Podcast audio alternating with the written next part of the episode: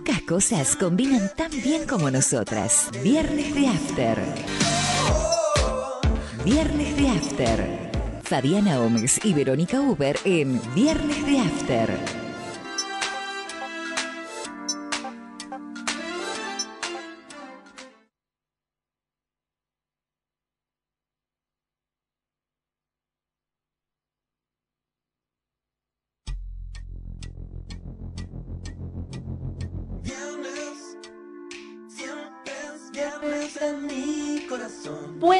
Tardes, ¿cómo estamos hoy? ¿Qué tal, Verónica? Abstraída en su mundo. Feliz fin de año. ¿Por qué feliz fin de año? Y ya, olvídate, olvídate. Ah, vos decís que si no nos saludamos ahora con esto del mundial nos vamos a olvidar. El mundial, la, la fiesta, ya, ya no queda nada. No, la verdad que ya mm, el año está absolutamente perdido. Sí, eh, si teníamos alguna esperanza de que todavía no estaba perdido, Lo que no cobraste ya no lo cobras, lo que no pagaste ya no lo pagás, eh, lo que trámite que no te salió, difícil que te salga. eh, Bueno, porque- qué optimista. eh, generalmente yo tengo una fecha en la que yo le voy avisando a mis clientes y yo me había olvidado del mundial. Ah, o sea que tiene que ser hasta Yo- hoy. Eh, claro, hace un, un par de semanas le explicaba a un cliente que aun cuando no lo, que no había ninguna novedad, que le, que le hubieran iniciado una demanda y que si hubiera alguna novedad, este, nos llegaban a notificar antes del fin de año. O sea, Y- ya fue. Y esto fue hace dos semanas, pues yo le decía en este momento, en ese momento no, que deben quedar unos 30 días hábiles más o menos, y yo no había contado el mundial. Cuando salí de, de atender a ese cliente, uno de mis socios que estaba por ahí y había escuchado, dice, vos te estás olvidando que, está el, que viene el mundial. Vos me estás diciendo que los empleados de la ciudad judicial se van a tomar franco días que son hábiles. No, te estoy Ah. diciendo que no, ya no van a, no le van a poner O onda sea, nada, se van a tomar franco. ¿no? Vos sabés que hoy creo que llegó un comunicado de la supervisora. Yo eh, finjo locura, demencia, no lo veo. El, el 19 de diciembre terminan las clases. No, no, no, prohibiendo, eh, diciendo, ¿Prohibiendo ver el partido? Claro, no, no, diciendo que no está autorizado nadie a entrar más tarde. Todo el mundo entra, en este caso, a las 8 de la mañana. Porque algunas escuelas, entiendo, eh, por ahí estaban largando esto de, bueno, pueden entrar hasta las nueve y media, el que quiera venir está el colegio abierto, va a estar un televisor prendido, suponiendo que la escuela Tengo un tiene recursos para tener un televisor y tiene un internet que funcione. ¿No? Suponiendo. Si la escuela tiene un televisor, La no se lo dio la el ministerio, la lo compró propiamente con sus fondos. La televisión pública va a pasar los partidos, así que... Eh, no- sí, pero es canal de aire. por lo menos. Sí, es de arte. de- bueno. de la televisión Bueno, pero vos por- imagínate que para eso tiene que haber una escuela, tiene que tener un televisor la escuela y tiene que tener una antena, porque ¿cómo captas la televisión pública? No, obvio. No, no, no. Entonces yo de- de- al margen de eso estoy pen- pensando que O sea, no hace falta por ahí tener internet. Entonces, por pero- ahí, la manera más rápida, porque ya ¿quién usa Prácticamente nadie. Vos No. fijate que en las ciudades, capaz que la gente por ahí en el interior, todavía que no, no se accede con tanta facilidad al cable, pero la mayoría de la gente en la ciudad, si tiene antena es la de, de EcoTV, como se llamaba esa empresa, ¿viste? Sí, sí, sí. No, y si bueno, no, que- las antenas viejas y queridas con las que nosotros nos criamos viendo tele, que sufríamos cuando corría mucho viento porque veíamos mal la señal y se tenía que subir alguien al techo a acomodar la antena, esas ya no existen.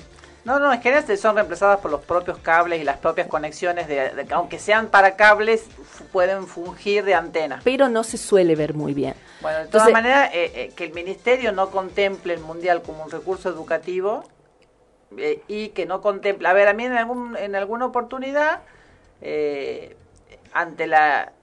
a sabiendas de que. yo recuerdo, hablo de la educación de mi hija, que ya, de la que ya pasó un tiempo. A sabiendas de que en, de- en determinados acontecimientos, probablemente si no se admitía que ocurrían dentro de la escuela y se veía la forma de participar de ellos dentro de la escuela, probablemente los chicos faltaran, y no faltaran solo esa hora, sino que como ya faltaban, faltaban a toda la jornada escolar, eh, y muchos de ellos a lo mejor sin autorización de los padres, porque los padres obviamente van a decir, tenés que ir a la escuela, eh, eh, encima ponerlos en situación probablemente de riesgo, lo que hacían era tomar estos, o hacerlo dentro de la escuela si era posible, o, o establecer un horario de ingreso posterior para que los chicos vayan y no pierdan de todas las horas de la mañana, sino solamente la hora o la media hora que... No, es que nadie está pidiendo asueto. A mí me parece hasta razonable y lógico que permita entrar. A ver, el partido empieza a las 7, no es un partido de primera fase, o sea, no va a haber penales, no va a haber alargue. ¿Cuánto te pueden alargar por, por esas cosas que suelen pasar en los partidos? No más de 5 minutos. Entonces tenés de 7 a 7.45, a las 8 empieza el segundo tiempo, de 8 a 8.45, ponele que haya 5 minutos. A, las 9 tenés... 9, 9 y 5, escuelas de barrio, los chicos van caminando, 9 y cuarto los tenés a todos en el colegio, perdés las dos primeras horas, perdés entre comillas, porque después podés hacer un aprovechamiento pedagógico, pero desde el tema de discriminación, de lo que está pasando en Qatar con este tema de, de la violación a los derechos humanos, empezar a hacerlos ver qué pasa con eh, el poder económico y el fútbol. Porque vos sabías que Qatar es dueño de un... Vos ya estás muy es lo que yo haría. digamos, geografía, es lo que yo haría, eh, eh cálculo, digamos, estadísticas en matemáticas, geografía, por ahí sí, Pero vos poco más neutra, digamos. Hay materias como territorio del capitalismo global donde podés ver estas cosas, por ejemplo, en quinto, hay en ética podés ver el tema de discriminación, en economía podés analizar por qué económicamente, digamos, billetera mata derechos humanos, porque... Bueno, es lo mismo que cuando se jugó, se jugó en Estados Unidos, que es el mayor invasor de, todo el planeta, y nadie cuestionó los derechos humanos, ni nadie cuestionó el dinero que se ponía. Eh, eso o sea, es también hay una cuestión acá medio de este medio hipócrita respecto no, de... Yo, ahí yo no estoy eh, justificando lo que pasa en Qatar. Estoy diciendo que si nos vamos a poner en que no hay una misma vara para todos. Y cuando se jugó el mundial acá, se jugó porque acá se respetaban los derechos humanos. Es verdad, es verdad. Yo por eso en ese aspecto te digo, vos podés hacer reflexionar por, con todo eso. Con una materia que se llama problemática social contemporánea en quinto, podés hablar con los chicos de esto. Podés decirle, fíjense cómo es la doble mara, que cuando pasó acá no pasó nada y acá está todo el mundo cuestionando Qatar. Entonces son podés hacerlos ver miles de cosas. Pero bueno, sí, eh, el comunicado de supervisión dice hacer un uso pedagógico de esto, pero las clases son normales. Entonces esto implica que los papás van a ver el primer tiempo, van a salir matando, los chicos van a salir matando para llegar a las 8, eh, suponiendo que lleguen, y si no van a preferir faltar. Claro, y pierden toda la mañana, no solo no una hora, pierden toda la mañana. Pero bueno, ¿qué vamos a hacer? este A mí yo, pedagógicamente, a mí en la escuela mexicana, que obviamente era una escuela privada, eran pocos chicos y demás, a mí alguna vez que me quedé dormida, mira, sin recurso pedagógico ni nada, me quedé dormida y me desperté a las 8 y cuarto, y dije, bueno, ya llega tarde, no la llevo. Cuando conté, mira, ¿por qué faltó ayer? Porque me quedé dormida. Y me dijeron, cuando te pase eso, tráela lo mismo. Preferimos que pierda una hora y no que pierda toda la mañana. Así es. Así es. Por ahí uno los reta cuando es. No, obviamente. Cuando hay. Cuando, hay un chico adolescente, por ejemplo, ya es responsabilidad de ellos también levantarse. O sea, en un niño chiquito, la responsabilidad de levantarse, llevarlos a la escuela y demás, o, o procurar que vayan a la escuela, es de los padres, de la madre y del padre cuando son adolescentes es del padre y de la madre, pero también es de ellos mismos. Entonces, si la madre o el padre se quedan dormidos, los chicos también tienen que tener esa responsabilidad de levantarse. Entonces, ahí ya no tienen justificación respecto de la dormida de la madre. Uno siempre aprovechó, digamos, pero hablando desde la responsabilidad, estoy no, no desde la adolescencia. No, pero por ahí si vos tenés un chico que sistemáticamente te llega tarde todo el tiempo, en algún momento tenés que frenar esa conducta porque no va a ser una conducta buena cuando a futuro, digamos, ¿viste? Cuando sea adulto, cuando tenga que entrar en el mundo adulto. Pero bueno, la cuestión es que está todo mucha gente que conozco está absolutamente ansiosa, entusiasmada, esperanzada, con, con alegría. Eh, y la verdad que yo también estoy contenta. A mí me gusta eh, el fútbol, no me gusta, pero no es que estoy todos los domingos mirando cuando hay Mundial, Copa América, lo, lo disfruto mucho más porque soy bastante común, soy como eh, la mayoría de la gente y me gusta, no me gusta marcar la diferencia, decir, ay no, yo Mundial no veo. Eh, no, yo sí lo veo, lo disfruto. Excusa para juntada, medio complicado los horarios para la juntada, digamos, no vamos a tener que juntar desayuno. O a dormir a la noche. Está bueno esto, hagamos pijamada. y todos con outfit de pijamas este, de celeste y blanco. no sé cómo a ninguna tienda no se le ocurrió alargar toda una línea de pijamas este, mundialistas. Debe haber, porque yo recuerdo en, el mundial pasado, yo, no, pasado o el anterior, yo tenía un negocio de ropa para niños y salió línea, principio de año, salió línea de, temporada con, eh, con, ilustraciones, con dibujos y, temática de mundial. Así que debe haber alguna. Alguna marca que haya sacado eso. Lo que pasa es que ya está caro eh, la bubucela y... No, no, bubucela no. Y las pinturitas y los gorritos. Así que imagínate, no quiero ni pensar un pijama. Vos sabés que yo me, me compré una, unas cremas que yo había un descuento, entonces me la compré por internet, me llegó y decía regalo del mundial. Yo digo, ¿qué me regalarán? yo, me yo me imaginaba una taza, un vaso. No, eran las pinturitas. Ah. Así que tengo regaladas las pinturitas celeste y blanca. Así que bueno, iré el primer día a trabajar pintada. Este, pintada, bueno, sí me maquillo para ir a trabajar, pero pintada de celeste y blanco. ¿Qué vamos a hacer? Sí, me están este, este, corriendo por ese lado. Bueno, ¿vos estás este, esperando ansiosa o no te van y te vienen?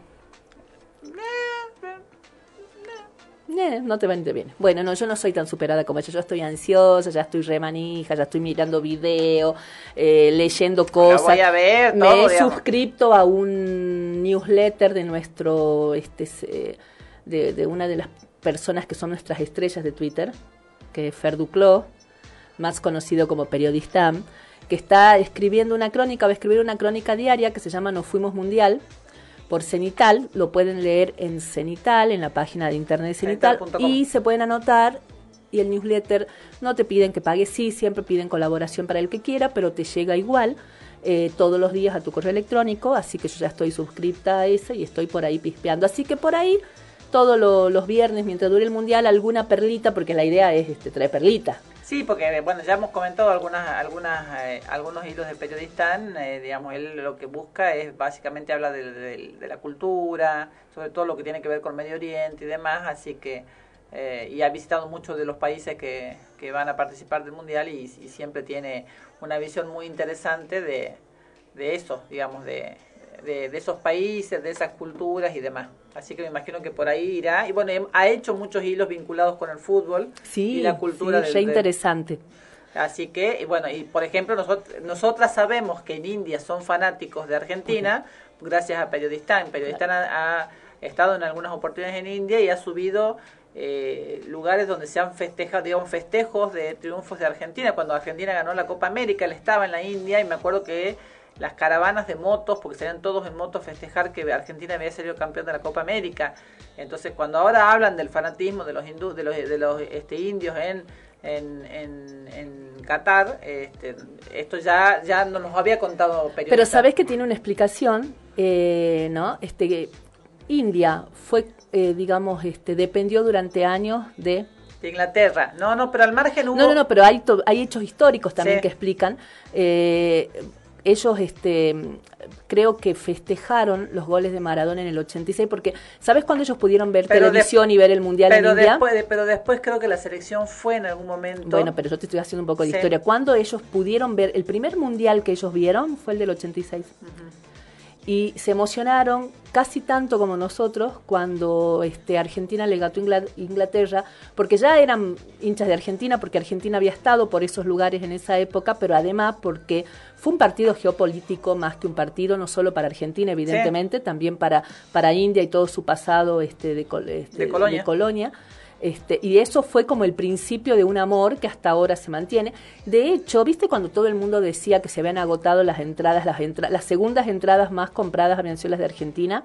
No, no era. Y la FID dijo, bueno, acá nos hacemos la fiesta. Bueno, se chocaron contra la pared los de la FID porque si bien había entradas compradas desde Argentina, muchas estaban vendidas a hindúes. No, hindúes, son los, de la religión. Está bien, a, los indios. a los indios muchos para ellos. Así que vamos a tener este hinchadas, este coladas. Así que bueno, terminamos este bloquecito mundialista, ¿te parece? ¿Te parece que vamos a nuestro flash de titulares? Dale. Bueno, vos sabés que por décimo año consecutivo, hoy eh, es el Día Internacional, hoy, digamos, hoy se conmemora eh, eh, es el Día Internacional de la Lucha contra los Abusos Sexuales a las Niñeces y Adolescencias. Y por décimo año consecutivo se va a organizar en Argentina, se están sucediendo ahora acciones en distintas ciudades y regiones del país. La verdad que no logré ver si en Salta se estaba organizando algo, estuve buscando, me imagino que no, porque no vi en ningún lado anunciado. Eh, esto está organizado por mamás, por papás protectores, por sobrevivientes de abuso, organizaciones feministas, transfeministas, de derechos humanos. eh, es un grito global contra el abuso sexual en las infancias. Van a ser mesas de debate, van a ser festivales, movilizaciones, talleres, entre muchas de las acciones. Yo sé que, por ejemplo, en Buenos Aires va a haber un festival con espacio para de juegos para los niños en la Plaza de Dos Congresos. Está haciendo ahora porque empezó a las 4 de la tarde. Uno de los lemas es los niños no mienten, les niñas no mienten. Y hay un, ataque muy fuerte al Poder Judicial eh, y plantean fuertemente esto de que a veces em, obligan a los niños a mantener vínculos con esto de la defensa de la familia con sus abusadores. Entonces eso es como que hay una fuerte crítica al, sistema patriarcal que atraviesa todo el Poder Judicial, que ya lo sabemos, muchas veces hemos hablado, no solamente en este tema, sino en un montón de cuestiones.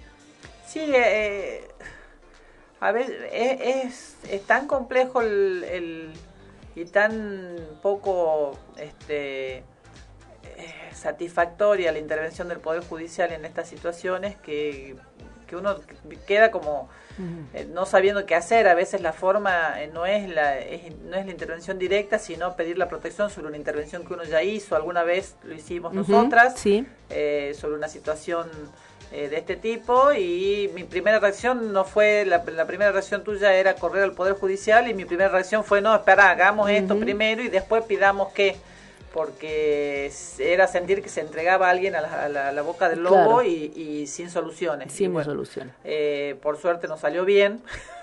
Porque vos me frenaste, porque si yo hubiera ido directo al Poder Judicial, otra, eh, otro hubiera sido la historia. Por suerte salió bien, por suerte la gente habló, dijo la verdad, digamos, porque a veces también se oculta mucho y dentro de la misma familia se habló y, o sea, se pudo este, de, este, decir lo que pasaba este, antes en sede judicial y bueno, una, una este, medida rápida y urgente, pero bueno, nosotros ya habíamos tomado nuestra propia medida previa como para garantizar que esto, esto fuera satisfactorio. Esto fuera, es verdad. Y trabajamos en el marco de la red de derechos humanos, porque tampoco es tan fácil que una persona cualquiera en ese momento solamente vos pudiste entrar porque accionando desde la red. No, no, no, vos habías inventado una cuestión así de que no, no, se había, o sea, en realidad no había llegado a la red, había sido yo la que te comenté desde Pero como bueno, éramos las dos de la red. Estaba dentro de la red de derechos humanos y era dentro de la intervención. Pero o sea, en ese momento, que fue hace muchos años, yo como una docente individual, no me consultaste por la red, claro. pero yo sí la hice intervenir. Porque, la hicimos intervenir, sí, porque era la única forma de poder conseguir algún resultado. Ahora sí, nosotros estamos obligados a informar estas situaciones este, con rapidez como que ya, tenemos otra posibilidad. ¿Tienen algún, línea de comunicación? De todas maneras, eh, si bien existe un protocolo que nos indica que tenemos que hacer una nota em, ante la menor indicio de sospecha, este, este protocolo salió en julio del 2019. Ante sospechas se hace una nota, eh, pero hay que mandarlo al supervisor. El supervisor después la manda al Poder Judicial y, como burocrático, está bien. y hacer la nota, o sea, tendría que haber una línea rápida de, intervención. En, el protocolo es en, el decreto circular, nunca, yo siempre me confundo con qué es. hay un modelo de nota es muy, escueta que vos llenás y mandás, eh, a, tu supervisor tenés que elevar y el supervisor manda por el judicial. Yo la verdad que hasta ese momento, cada vez que interviene, porque interviene muchas veces, llamaba directamente a, a la Defensoría de Menores de turno, eh, y, por ahí en el acto, a veces hablando por teléfono, ellos les daba el documento del niño, ellos se fijaban si ya estaba judicializado, muchas veces estaba judicializado. Entonces para mí era más rápido así, pero bueno, ahora este protocolo, a mí que por mi experiencia con la red y por ser tu amiga que me enseñaste un montón de cosas al respecto, es como que yo sabía cómo manejarme, pero era independientemente, era yo independiente. Bueno, este protocolo trata de ordenar y de cubrir también a los docentes que a veces terminan en, eh, siendo atacados por los propios padres, Pero no estaría mal que uno tuviera una línea de intervención directa y asume, o sea, hago la llamada, hago la comunicación, informo y elevo la nota al superior. hago las dos cosas. Al supervisor, claro. Claro, claro. Para que eh, haya una, además del registro de lo que ocurre, eh, hay una intervención inmediata, porque también que un chico se anime a hablar este, no es tan fácil y no hay que perder esa oportunidad para, y la verdad que es un para poder tratar de ayudar en, la cuestión. Es un tema muy, muy candente, porque mira, la Organización Mundial de la Salud dice que uno de cada cinco niñas y uno de cada trece niños sufre o han sufrido abuso sexual Eso dice la Organización Mundial de la Salud. Mientras que informes mundiales de UNICEF sobre la infancia dicen que uno de cada diez personas adultos sufrieron algún abuso sexual en su niñez. Recordemos que abuso sexual no es solo el acto de penetración. ¿no? Los tocamientos, las insinuaciones, eh, y además recordemos que el 90, y yo te diría, no tengo un número científico, pero yo te diría que el 98% de los casos de abuso en, en, en general y en particular en, la, en las infancias se, se, producen eh, intrahogar, o sea, es algún familiar, en general un familiar directo, eh, o amistades de este, personas muy vinculadas y muy este, con mucha relación a la familia. Es muy difícil, no digo que no ocurra, pero alguna vez hablando con una especialista en este tema, que ella creía que no había, no había este, en sus años de experiencia en, en, el tema, no había llegado a ver más que uno o dos casos de que alguien extraño que lo agarrara al chico por la calle, que es la, por ahí la fantasía de todo el mundo. Que es lo que menos sucede. Que casi no, casi que no ocurre. no digo que no ocurra, casi que no ocurre. Pero ahora, mira, eh, tomando el mismo el dato de hace rato, si una de cada niña es abusada, si tan solo no solo niñas, niños también. Claro, sí, sí, yo estoy hablando porque era uno de cada uno de cada cinco niñas, una de cada uno de cada trece niños. Bien. No, eso según la Organización Mundial de la Salud. Ponele una de cada cinco niñeces es abusada. Tan solo se denuncian 100 de las mil situaciones que hay y de esas 100 sola una llega a sentencia firme. Esto dicen los organismos que trabajan en el tema. Entonces lo que esto demuestra es que hay una estructura institucional que pone en peligro la vida de muchísimos niños. O sea, poner en peligro más que la vida, la salud integral. Porque capaz que, el, que no quiere decir que al niño lo van a matar, no termina así, pero afectado, pero afectado de por vida. Emocionalmente sí, eh, y eso tiene que ver con la salud mental. el, a ver, el lo que también hay que tener en cuenta es que hace falta una efectiva organización institucional porque como te acabo de decir, el 98% de los abusos ocurren en ámbitos intrafamiliares, con lo cual es muy difícil que esa acción, es, no digo imposible tampoco, pero es muy difícil que esa acción en contra de él o la abusador, abusadora, abusadores, eh, provenga de la propia familia, de sus propios representantes legales. Eh, este, seguramente tiene que venir de alguien de afuera. Eh, y normalmente el primer espacio, sobre todo cuanto más pequeños son, este, el, primer espacio donde se advierten estas situaciones es en la escuela. Entonces debiera haber algo como mucho más dinámico, mucho más activo para detectar, aún, aunque sea la más mínima sospecha, y poner en conocimiento. Y después, si, si no es nada, mejor, o sea, si Claro, ya está, pero uno cumplió con su deber. Y vos fíjate que el espacio de la ESI fue un espacio en que muchos niños y niñas pudieron hablar, bueno, más niños, porque más niñas, porque los niños todavía hasta cargan con eso, ¿no? De, la vergüenza a veces de, contar. Y hay una edad en la que, este, no sé, antes del desarrollo sexual, para el abusador, obviamente que el abusador o la abusadora tienen como un objeto de determinado de eh, para, de gusto, digamos, pero en general no hay una gran diferenciación, digamos, porque no, este, no, no es que eh, se haga mucha diferencia hasta que ya hay un desarrollo sexual y ahí ya el abuso ya elige varón o mujer, digamos. Claro, hasta ahí es un niño y, no le importa, no tiene mayor significancia el, el género. Vos sabés que respecto a lo que vos decías, lo mismo dice Mónica Macha, ¿no? Hay un porcentaje altísimo, dice, de la situación de abuso que se da en el ámbito intrafamiliar, lo mismo que vos decías, y ella dice, ¿no? La mayoría de las veces, de este alto porcentaje, la mayoría de las veces son progenitadores, abuelos o varones cercanos a la familia, o sea, ahí ya lo, lo, aclara, digamos, desde, desde el, sexo, digamos. Ellos dicen son quienes causan esos daños, y dice, esto me parece a mí, dice Mónica Macho, un tema central para poder ubicarlo como el nudo o la base del patriarcado, dice hay, hay ahí nuevamente una forma más perversa de esa dueñidad que algunos varones sienten sobre el cuerpo de muchas mujeres, pareja y también, digamos, lo trasladan los hijos e hijas adolescentes y niños. Entonces es como... Es una concepción de propiedad ah, respecto de, de, todo lo cercano, digamos. Y, fíjate que la base es la que venimos hace mucho, quienes este, por ahí sostenemos algunas banderas del feminismo, esto de el sistema patriarcal y sigue siendo la misma base, no es que por ahí ay, ya se ponen pesadas, siempre hablan de lo mismo, viste que por ahí cuando uno plantea y quiere mostrar, te corren alguna gente. Es así, digamos, ¿no? Y hay que empezar a verlo y hay que empezar a visibilizar esta situación. Porque hasta que no se lo visibilice no se lo puede desarmar. es, Una, estructura que hay que desarmar y que se desarma hablándolo y trabajándolo y hay, hay, hay conductas que de tan aprendidas no, no son conscientes y por ahí uno dice, ah, no, pero eso se hizo siempre. Bueno, pero ¿por qué se hizo siempre? Entonces empieza a ver cuál es el, la finalidad que, cuál es el efecto que produce esa conducta, cuál es el daño que produce esa conducta y una vez que vos te des cuenta de eso vas a poder empezar a caminarlo de otra manera. Así es. A nosotras nos pasó en muchas cosas, nos sigue pasando todos los días en cosas que tenemos aprendidas y que nos vamos, a, vamos advirtiendo que, que, cuando las decimos o cuando las hacemos nos damos cuenta que hay algo que no que ya no nos funciona y ahí nos damos cuenta de cómo algo que para nosotros fue, siempre fue natural ya no tiene por qué serlo porque estamos perjudicando a otro, estamos dañando a otro o estamos este, obviando los sentimientos de otra persona. Así es. Bueno, me parece que estamos en horario de corte. De, vos decime porque no traje lente, así que no, no quedan te puedo decir. dos titulitos más, pero vamos a, a la tanda. Eh, Vos sabés que eh, en estos primeros días de diciembre va a actuar Babasónicos en el micro El Delmi y yo me dormí, dudé mucho con la entrada, me pareció cara, ¿no? Salía cinco mil pesos, más visto cuando uno lo compra por internet tenés que Sí. pagar una serie de cargos. Entonces lo pensé, lo pensé y después cuando me arrepentí se habían agotado. Ay, qué pena. Así Sabía- que eh, creo que había escuchado y ya se que se agotaron y me- me- eso un poco me ayudó a mi economía porque capaz que en un momento de, de- de- de locura la hubiera comprado igual.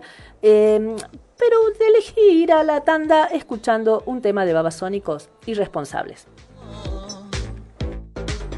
La iglesia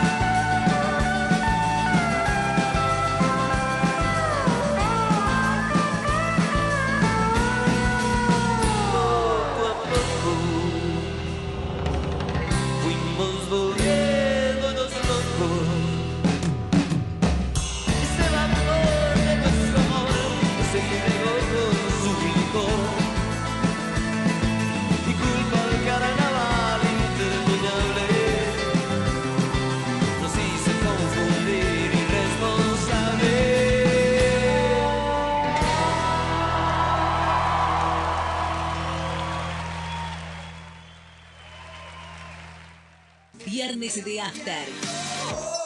Viernes de After. 88.1 FM Noticias. Una radio para no olvidar. Sergomint, máquinas y herramientas para talleres y gomerías. Tenemos las mejores marcas. Las mejores marcas. Balgon, Kobe, TG, Bipal, Macking Parts. Además, cámaras de todas las medidas. Sergomint. Carlos Pellegrini 750, teléfono 423 43 49.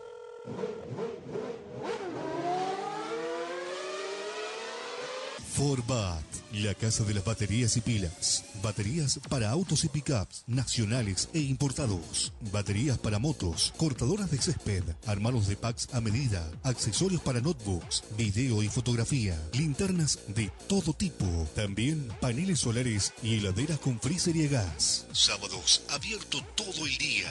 Forbat, la casa de las baterías y pilas. Local San Juan 691, esquina Florida, playa de estacionamiento. Teléfono 431 7021. Salta, ciudad más limpia. Para prevenir el dengue, seguimos con operativos de descacharrado, limpieza de microbasurales, retiro de vehículos abandonados, control y multa de baldíos. Además, estamos recorriendo los barrios con el camión atmosférico y ecopuntos itinerantes, donde podrás dejar tus residuos secos, residuos electrónicos, pilas y aceites de uso doméstico. Para conocer cuándo estaremos por tu zona, consulta el calendario llamando al 147 o a través de la web municipalidadsalta.gov.ar. Betina Romero Intendenta, Municipalidad de la Ciudad de Salta.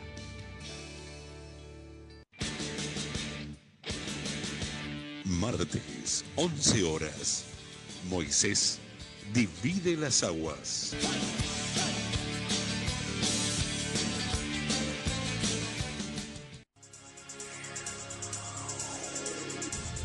Mientras todos buscan entretenerlo, nosotros lo invitamos a informarse. Nosotros lo invitamos a informarse. 88.1 FM Noticias. La primera del dial. Viernes de After. Viernes de After. Viernes siempre es viernes en mi corazón. Siempre quiero la total destrucción de este mundo que he conocido. Bueno, bueno, empezamos en el segundo bloque. Viernes, La vamos a dejar cantar un poco. siempre es viernes Siga, siga. Siempre os regalarlo Yo a montón. rescato que Verónica se aprendió morir. Una estrofa de la canción. A menos que esté leyendo. Cada vez que me despierto. Dice que no, que no está leyendo, que se olvidó los lentes. Así que sepan entender oyentes si dice alguna macana, se olvidó los lentes. Si la encuentran más callada que de costumbre es porque no tiene, no puede leer. No puedo Entonces, leer. No tengo, tengo, callada. no tengo opinión escrita. No tiene opinión escrita. Bueno, estamos entrando en el segundo bloque de este programa que Se llama hemos Viernes de After. que se llama Viernes de After. Las no me pida que conductoras diga la hora porque que no, no conduce ver. Verónica Uber y quien les habla Fabiana Gómez. Estamos al frente de este programa que ya está transitando por su tercera temporada. Eh, Y la, y la eh, eh, con- co-conductora podría dejar de golpear el anillo sobre la mesa porque Perdón, tarde de hacer ruido perdón. con el... Eh, lo que pasa es que este, el concepto de este programa, ¿vos no entendés el concepto de este programa? No sé, el, pero luego... el con- el concepto de este programa es eh, una mesa de amigos que se reúnen a charlar, Amigas. amigas, amigues, No, amigos. Acá nos juntamos nosotros. Después Nosotras traemos hoy traemos otra gente, nos juntamos a charlar, A contar cómo nos fue en la semana, a compartir las noticias que nos llamaron la atención, escuchar un poco de música, como quien hace la previa. ¿En qué parte está el golpe del anillo sobre la mesa? cuando uno habla entusiasma, yo soy muy, muy de mover las manos cuando hablo, cuando me entusiasmo, estoy con anillo, bueno, se hace ruidito. Bueno, estamos con un invitado, Tenemos invitado hoy, tenemos un invitado joven, joven, empresario. re joven, ¿eh? muy, muy joven. Ya le pregunto yo la Yo digo por las dudas que muy, muy joven, No me dejo- no, para no, zafar yo también de mi edad. eh, no, no, no, yo ta- este, eh, es- es- se lo ve chiquito, pero es empresario. Se lo ve chiquito, pero es empresario. Estamos con Marcelo Budi, empresario. Ya él va a contar en qué consiste su empresa, cómo surgió y demás. Hola Marcelo, ¿cómo estás? Hola, buenas tardes, ¿cómo andan? Muy bien, bienvenido a Viernes de After. Eh, espera un segundito. Antes de presentar al invitado, hay alguien Sí. más que nos olvidamos presentar, perdón, ¿no? Pero Sí. hoy nos saludamos a nuestro operador, Baltasar, o sea, estamos saliendo la Hola Baltasar, vamos a saludar al otro chiquito, al otro chiquito. Hola Baltasar, estamos operados por Baltasar Saavedra. Yo tengo, ¿sabe que yo escucho los martes y jueves a las 7 en punto el programa y cómo empieza, sobre todo para que aprenda, así a ver si aprendo de Don D'Alessio, que es tan, empieza así, da la- no, no puedo aprender, pero él es buen profesor, soy yo la, La que es mal aprendida. Sí. Bueno, Marcelo, perdón por interrumpirte, No, pero me di cuenta cuando te presentamos que, que no estábamos saludando a todos, a todos aquí. Eh, ¿Quién sos y qué haces? ¿Por qué empresario? Y bueno, eh, buenas tardes a todos los que están escuchando primero. Este, mi nombre es Marcelo Budi, eh, yo soy, me- se podría decir que un, un empresario en proceso.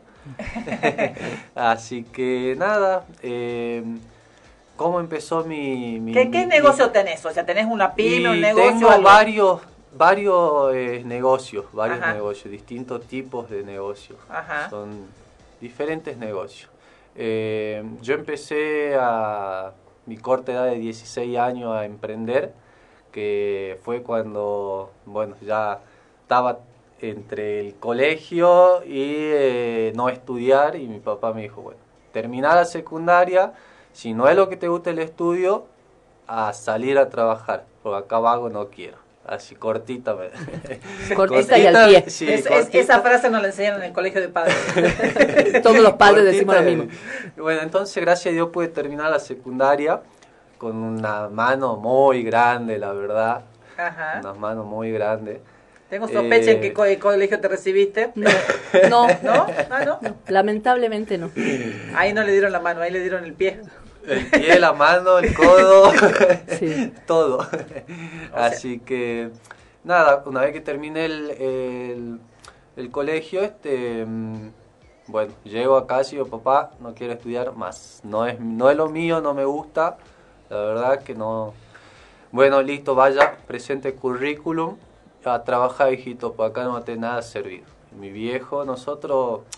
Mi viejo viene de una familia clase baja y bueno, gracias a Dios se pudo armar y nos dio una vida, eh, una vida no de lujo, pero una buena vida.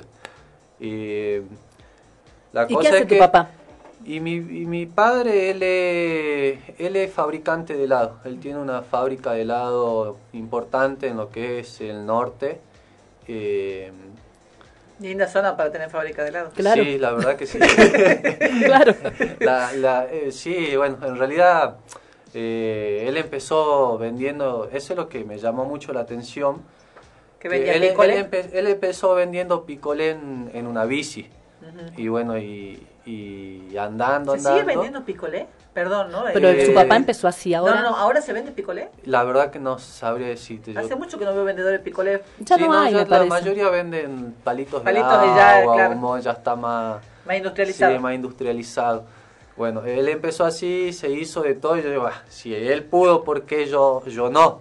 Entonces agarro, me voy a presentar currículum por todos lados, tuve meses presentando y nada, y nada, y nada, hasta que me cansé, pues mi viejo también ya estaba, yo ya lo veía que ya este vago en cualquier rato le mete una patada, decía. Eh, agarro y le digo, bueno, vendeme vos la mercadería a mí y yo salgo y vendo. Si vos hiciste este trabajo, ¿por qué no, no, no hacerlo yo? Y bueno, y parece que a mi viejo le, le gustó la, la, la actitud que tuve en ese momento y me dio una mano dándome una camionetita, una Fiorino vieja, se destartalaba, pero andaba. Era lo importante. Así que yo le compraba la mercadería a él a precio mayorista, salía y revendía. Pero a mí nunca me gustó este de vender suelto, por ejemplo, un palito de agua, eh, qué sé yo, 10 pesos, ¿no? A mí me gustaba la plata en, En en cantidad. cantidad. bueno, Entonces a todos nos gusta en cantidad, no siempre se consigue, pero bueno. Entonces se me ocurrió, este, mm, nada, eh, vender por mayor. Entonces fue cuando surge mi idea de vender lo que son los palitos de agua, todo lo que él fabricaba, por mayor a los negocios. En ese momento nosotros no teníamos logo en las bolsitas, no teníamos nada porque era un emprendimiento que mi viejo recién estaba arrancando también de lo que es palito de agua. Lo que es helado de crema ya ve, él venía hace años. Todo lo que es marketing y eso no tenían armado, Nada, nada, nada. Bueno, la cosa es que yo empiezo yendo negocio por negocio, tocando puertas, ofreciendo y, y es como que el don que yo tenía de ser vendedor, porque negocio que entraba, negocio que me compraban, pero era increíble, iba, ofrecía, hola, buenas tardes, este es mi producto y yo que soy de chamullero. Mire, estoy emprendiendo, que por favor ayúdeme, que le voy a hacer precio, que pum, una bolsita con una bolsita con una, resulta que todos los negocios del barrio después tenían mi, mi palito de agua. Así que nada, eh, me fui haciendo porque era, imagínate, uno de mis primeros trabajos, una de mis primeras cosas que, que, que bueno. Que emprendías, sos un Claro, emprendedor. Que sí, No. digamos que emprendía, pues en realidad le compraba la mercadería a mi vieja. así No, que bueno, pero tuviste la idea de, empezar a vender en los negocios. Así que fue tan bien la, la, la, la, la idea, la- lo que estábamos haciendo, que de un día para el otro las entradas de plata hacia la fábrica y hacia mí fueron importante. empezaron a ser importantes y ya fuimos mejorando en vez de, de hacer palitos de, de madera como hacen todos pusimos palitos de plástico eh, la bolsita bueno ahora tenemos diseñadores tenemos más de cuatro claro. diseñadores todo este las bolsitas nosotros tenemos que se llama mi marca ahora porque Bueno. ahora se llama mi marca se llama Smuy Eh, entonces Smuy. S-M-U-U-I arriba de una de las U va dos puntitos ¿Y por qué significa eso? es muy porque con eso yo agarro y pongo es muy rico, es muy tentador. Así que nada. Eh, y bueno, eh, ahora yo tengo varios diseñadores y me crearon lo que se llama la familia muy que son eh, el mamá, el papá, el hijito, el hermanito, que son dibujitos, digamos, Sí. de, de Smuy. En Cada uno de las O sea, familias tienen es- el branding, digamos, de la, de la- de la Claro, cada uno se siente representado con uno de los dibujitos. Está bien. Así que ya, ya, ya, toda esa parte pudimos en prolija gracias a eso, digamos. Y, y nada, me empezó a gustar la plata, me empezó a gustar. A todos nos gusta, vuelvo a decir lo empezó mismo. a gustar. Y, y yo la verdad que no, no, no, no sabía cómo hacer, cómo, cómo, pues, como era nuevo en el tema, nunca, a ver si agarré un libro fue por la profe Ome.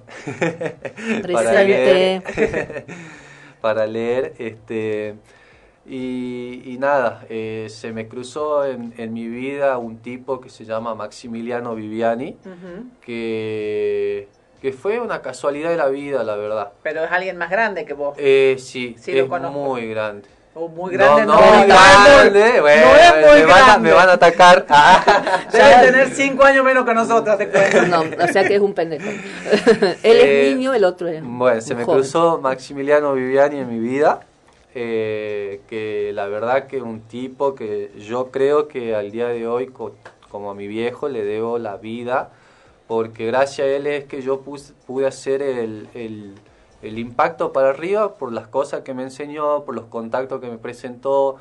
Eh, a ver, yo no es por, por menospreciar ni nada. Este, yo antes era un chico que trabajaba, iba, se compraba su cerveza y se iba a juntarse a la plaza a tomar y a hablar del día con los amigos. Y bueno, se me cruzó Maxi y me dijo, mira, pendejo, que hace plata, esto es así, así, así y así. Te tenés que levantar a esta hora, tenés que hacer esto, tenés que hacer, tenés que invertir, tenés que descansar. Y, bueno, y ahora no y- necesitas haber eh, estudiado alguna otra cosa, por ejemplo, algo Y más de- mira, con- eh, de, contabilidad, de, De marketing. Eh, marketing. Contabilidad, la verdad que no, no, no leí, no estudié, no nada. Lo que sí me hizo, eh, Maxi me hizo estudiar es mucho PNL. O sea, me metió en un montón de cursos de PNL. Se puede decir que él fue mi tutor, o sea, fue mi, mi, mi, mi guía. Sí, eh, tu coach. sí, fue mi ahora coach. que se usa tanto el, el- Sí, fue mi coach. Explica un Este, poquito qué es el PNL. El PNL. Eh, ay, que me No, pero Programación- ¿qué te a vos? Claro, Programación es la- ¿qué te neurolingüística. a vos? Claro. Eh, te enseña básicamente a programar a la gente, o sea, no a programar a la gente, sino a cómo tratar a, a una persona, bajo qué aspecto, eh, si es el momento de hablar, si no es el momento de hablar. O sea, varias, te enseña, abarca varias cosas también, sí. Varias abarca, a- a- abarca varias cosas. Ves que en realidad eh, su crecimiento estaba vinculado a lo lingüístico y a la lengua. Bueno, ahora eh, los oyentes no, no, están, no lo están viendo, Marcelo. ¿Qué edad tenés? Eh, 23. 23. Sí, sí, parezco de 40, pero... No, parece de 15, pero tiene 23 y tiene, bueno, manejas un negocio en este momento. Eh, varios, sí, sí, Es eso dueño. Eh, Porque empezó siendo Bueno, pero trabajando además con tu Claro, papá yo y empecé ahora trabajando con mi papá y después mi viejo vio que, bueno, que podía llevar la fábrica y agarra y me dice, mira, hijo, eh, tomá, hacete cargo vos, porque él tiene otra fábrica en el más para el norte, para Santa Victoria. Está ahí to- ahora está en Santa él Victoria está tu ahí, papá. sí, está abriendo una peña. ¿Le gusta ese lugar? Sí, no, no, a mí no, la verdad que no. A vos no, pero al, papá de él sí, porque yo me acuerdo Sí, que ahora en estos momentos está ahí. haciendo 55 grados de calor. Yo no, Me imagino. Sí me mandó un video ahí es que se pone con los amigos, viste, a, O sea, él hace de grande ahora que ya tiene un futuro, se forjó la vida y demás, lo que vos hacías cuando eras chico y te dijeron, sí. no, si querés hacer plata, no haga eso ahora, después, como Claro. está haciendo tu papá ahora. Él se sienta en la plaza tomar una cerveza y No, con no, amigos. se sienta en la plaza, agarra un huevo frito, un huevo, tirarlo al piso y manda a mi hijo, mira, se hace el video desde el piso. 55 grados, claro. Así que nada, ahí anda el viejo, ahí es feliz, así que yo no le digo nada, él se va. Ahí está abriendo una peña ahora, así que Ah, qué bueno. sí, anda full. Y bueno, me dejó a, fábrica, a la, la cargo la fábrica, lo primero que me dijo, cuando me dejó la fábrica, me dijo, no me vendas nada. Se fue, le vendí todo. Se fue, le vendí todo y Él y sigue con la fábrica allá, que se- Sí, era sí, Budicrem, sí. sigue con Budicrem allá. Sí, sí, sí, sí. Se fue al Chaco, me dijo no me venda nada, qué sé yo, toma, trabaja, se fue, le vendí todo y renové todas las maquinarias nuevas con la plata que yo, que yo tenía guardada. Claro. Y, y, y creaste una nueva marca. Y creé una nueva marca y cambié todo, todo, todo, todo. Así. Y con, obviamente, como te vuelvo a repetir, con ayuda de Maxi. Cambiaste el modelo de negocio que tenía tu papá o la visión Sí, del negocio que sí, tenía sí, tu papá por una por ahí un poco más actual. Sí, sí, sí. Cambié Digamos, el- el- la cabeza del vendedor de picolé que progresó haciendo una fábrica, este, que te- es un gran salto, vos ya lo llevaste un paso más allá. Sí, sí, sí, sí. Eh, mi viejo en su momento tenía cuatro empleados. Este, bueno, hoy la fábrica, la fábrica está funcionando con 16. Eh, ¿Dónde está la fábrica? ¿Acá en Salta o allá en el eh, norte? no, no, acá en Salta, sí. Acá en Salta la tengo la fábrica. Ahora, si Dios quiere, en, en estos meses nos estamos mudando hacia el parque industrial, así que bueno, estoy, estoy con eso. Pues la verdad que creció Mm. repentinamente. Y rápido. Sí, sí, sí. Justamente ayer me estaba hablando una gente de, de Bolivia que querían poner en Tarijas y que bueno, estamos con, con eso. Si entran a Instagram, muy eh, van a ver, yo cada vez que veo antojada de la mitad de las cosas, y hay varias heladerías. Después en el otro bloque, que ya nos va a ir contando más cosas, ahora ya estamos en horario de tanda, vamos a, nos vamos a la tanda con un tema, pero, pero primero voy a contar por qué elegí. Ayer se entregaron los premios Los Grammy Latino. Sí. Había muchísimas nominaciones para muchos argentinos. eh, no, no salieron, no, no ganaron todos los que a mí me hubieran gustado. Eh, creo que de los argentinos el gran ganador fue Fito Páez, que lo vamos a escuchar después en el otro bloque. Ahora eh, vamos a escuchar a Él mató un policía motorizado, que eh, ganó a mejor este álbum de rock. Vamos a escuchar un tema que se llama Vienen bajando. Lo que, la particularidad de esto es que él mató un policía motorizado, el último, este disco que ganó, que se llaman Unas vacaciones raras, son temas que volvió a regrabar. Durante eh, la pandemia. No, las regrabó para musicalizar Ocupas. Sí, sí, sí. Viste que Ocupas volvió de nuevo y no podían pagar la... Eh, Porque tenía música de los Claro, Rolling y era carísimo. eh, no sé si no era carísimo o no les No, no no, los era muy caro este poder este musicalizar con ese tema, entonces le piden a Santiago Motorizado que musicalice la nueva versión de Ocupas y él toca, vuelve a tomar algunos de sus viejos temas y los eh, regraba para Ocupas. De alguna manera este premio, porque le están dando el premio al mejor álbum de rock a un álbum que en realidad está tomando eh, canciones de toda la discografía de El Mató un Policía Motorizado, es una manera de premiar toda la carrera de esta banda que a mí me gusta mucho, así que nos vamos a ir a la tanda escuchando Vienen Bajando.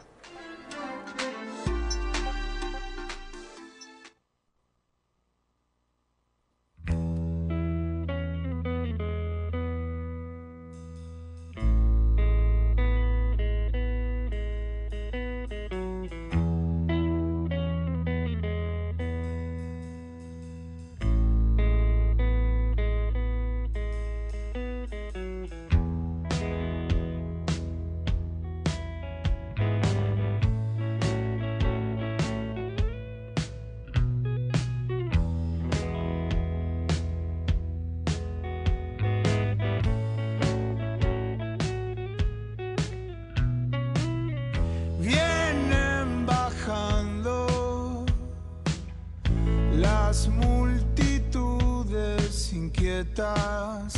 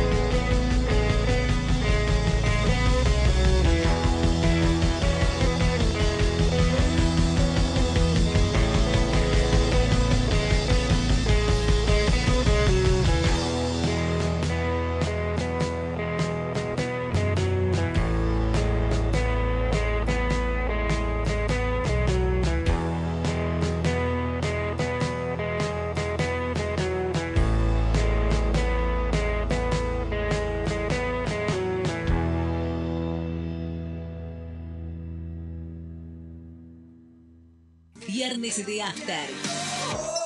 Viernes de After. 88.1 FM Noticias. ¿Qué más hacer en esta tierra incendiada? La opinión de la gente. Sino cantar. Avanza la obra del nuevo puente que vamos a tener en Salta. Atraviesa el río Arenales y está ubicado en paralelo a la avenida Paraguay, abriendo una nueva vía que conectará la zona sur con el centro oeste de la ciudad. Seguimos haciendo para que Salta esté mejor. Municipalidad de Salta. Servicio, mantenimiento, instalación en radiocomunicación, accesorios y equipos. 25 años al servicio. Enlace. Alcina 431. 431-3522. Atendemos de 15 a 20 horas. 25 años al servicio de la comunicación. ¿Ya descargaste la aplicación Saeta en tu celular? Entra a Google Play y baja nuestra aplicación. Podés acceder a la ubicación de los coches urbanos y metropolitanos y saber por dónde va el colectivo que estás esperando. Saeta App, otro servicio de Saeta.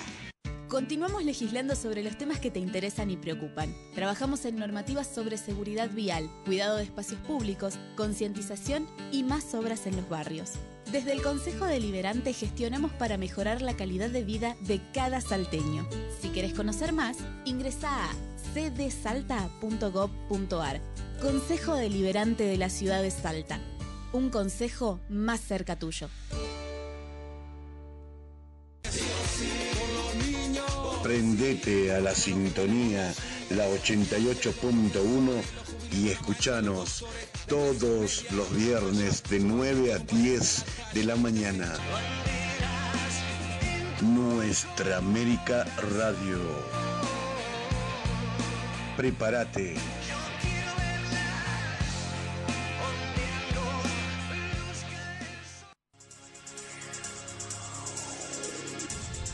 Mientras todos buscan entretenerlo, nosotros buscan lo entretenerlo, invitamos a informarse. Nosotros lo invitamos a informarse. 88.1 FM Noticias. La primera del dial. Viernes de After. Viernes de After. Viernes, siempre es viernes en mi corazón. Siempre quiero la total destrucción de este mundo que he conocido. El trabajo que no tiene fin. Viernes, siempre es viernes en mi corazón. Bueno, estamos entrando en el tercer bloque de Viernes de Aster. Son las 19.05. Estábamos cinco minutos corrido de inicio de bloque, pero no importa acá. Ya estamos todos relajados. Es viernes. Verónica está preparando su carrera musical. Ella quiere ser cantante, así que ustedes sabrán entender. Ahora con Autotune todo se puede. Así que si Luli Salazar graba un disco, porque no va a grabar Verónica? Eh, de- ¿Cómo eran las Electro Star? No sé. ¿Te acordás las llama. Electro Star? Ah. Este, estaba ella, estaba. No, Luli Salazar no estaba. No estaba. Yo ahora, porque el otro día la vi Estaba la que cantando. ahora, Canta un este, poco feo, pobrecita, pero la bueno. que ahora cocina vegano en Estados Unidos. Este, después estaba la, la de la voz gruesa, la chaqueña. No, la verdad que rubia, ni la me acuerdo. Me acuerdo del grupo, pero no eh, eh, de, de- digamos, me acuerdo del nombre del grupo, pero no de los individuos que la conformaban. Eh, así que si ellas cantaron, ¿por qué yo no? Por supuesto, siga, siga. Ellas tenían plata para grabar su disco y vos tenés plata para hacer un programa y canta en tu No, programa. tenían lo mazo y lo que mostraban. en- bueno. no, ellas no tenían Ellas la tenían plata, plata para fabricarse lo mazo no, el y para grabar un el disco. productor musical era el que armó, el que hizo armó un grupo. ¿Que fue con algún reality? No, No, ese fue así nomás de la nada. El del reality fue bandana. Fue bandana, es verdad. Bueno, seguimos, tercer bloque, seguimos con estamos nuestro Viernes de After, invitado. Fabiana Gómez, Verónica Uber, este, todos los viernes junto con Baltasar Saavedra que eh, opera eh, por la tarde en FM Noticias. Nos encontramos como todos los viernes y estamos hoy en compañía de Marcelo es. empresario, eh, dueño de heladería Smuy. Es muy rico. Es muy rico. Ahora no Muy rico. más. Y la verdad que es muy rico. Yo he tenido la oportunidad de probar unos palitos de agua, el de uva.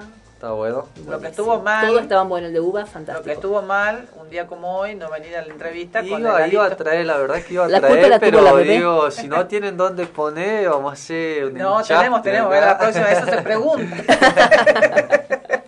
vino sin- una empresa de helado y vino sin helado. ¿Cómo Bueno, te entiendes? yo puedo decir que probé los de palitos de agua, muy bueno. El de uva. Entonces vos distribuís helados muy. Eh, sí, sí, sí. Eh, eh, ¿Y dónde, dónde se consiguen? ¿En, en almacenes? ¿En, en pe- en- pequeños comercios? ¿En La verdad que estamos casi en todo Sal, 90% de Salta. En cualquier almacén que se acerquen, seguramente tienen nuestro palito de agua, nuestros bombones. Si no, después heladerías este, tenemos frente a la terminal, eh, al lado del Rapipago, eh, en el barrio Autódromo, justo en la rotonda de los Gauchos, a media cuadra de la rotonda de los Gauchos, se la ve, pues está en plena avenida. Eh, después tenemos, eh, bueno, después otra más en barrio Autódromo. ¿Son ya- todas de ustedes o tienen o ya armaron no, algo no, tipo eh, franquicia? tenemos varios franquiciados, tenemos varios franquiciados. Después, bueno, en la avenida Autódromo, la que va para las pistas de carrera, también hay otra, justo en una esquina. Están todas en punto estratégico, así que se la ven. Bien. Eh, después para el norte, Joaquín B. González, La Jita, Quebrachal, eh, no me acuerdo del otro pueblito que está más adelante. Por el sur. Por- Eh, por el no, norte. no, para el norte. Por el, el norte. Quebrachal, la lajita no queda al sur. Eso no es el sur. Claro, La eso queda al el sur. Para- Claro, Apolinario Sarabia, Ah, la Apolinario Lajita, eso es el Sarabia. sur. Sí. El norte donde está tu Sarabia. papá. Sí, sí, sí. sí. Bueno, sí. Eh, Yo estaba pensando, no sé por qué vos hablabas y yo, me, yo estaba, mi imagen era Pichanal, embarcación. Claro, o sea, vos claro. hablas- vos decías Sí, eso, ¿no? y yo, tenía- yo me mandé para otro mi lado. cabeza estaba en otro lado, no sé me por mandé qué. para el otro lado. Y después la que más lejos tenemos en estos momentos en Posito. Ah, la es mierda. la que más lejito tenemos. Pero también Pero tenemos varias para, sí, tenemos varias para, eso- eh, para esa zona. eh, pero la que más lejos está ahora es la de Posito. La deposito. Sí. Y Bueno. eh, ustedes venden, franqui- o sea, este, contratan fran- para franquiciantes, digamos, si quieren. Si sí, quieren. vendemos las franquicias, sí, sí, sí, vendemos las franquicias. Bien. Ahora, si Dios quiere, la que más lejos va a estar, dijo, va a ser en Tarija. Así Claro. que estamos. Ah, bien. estamos- ya estamos son internacionales. Estamos, estamos en eso, estamos en tratativa del negocio, así que.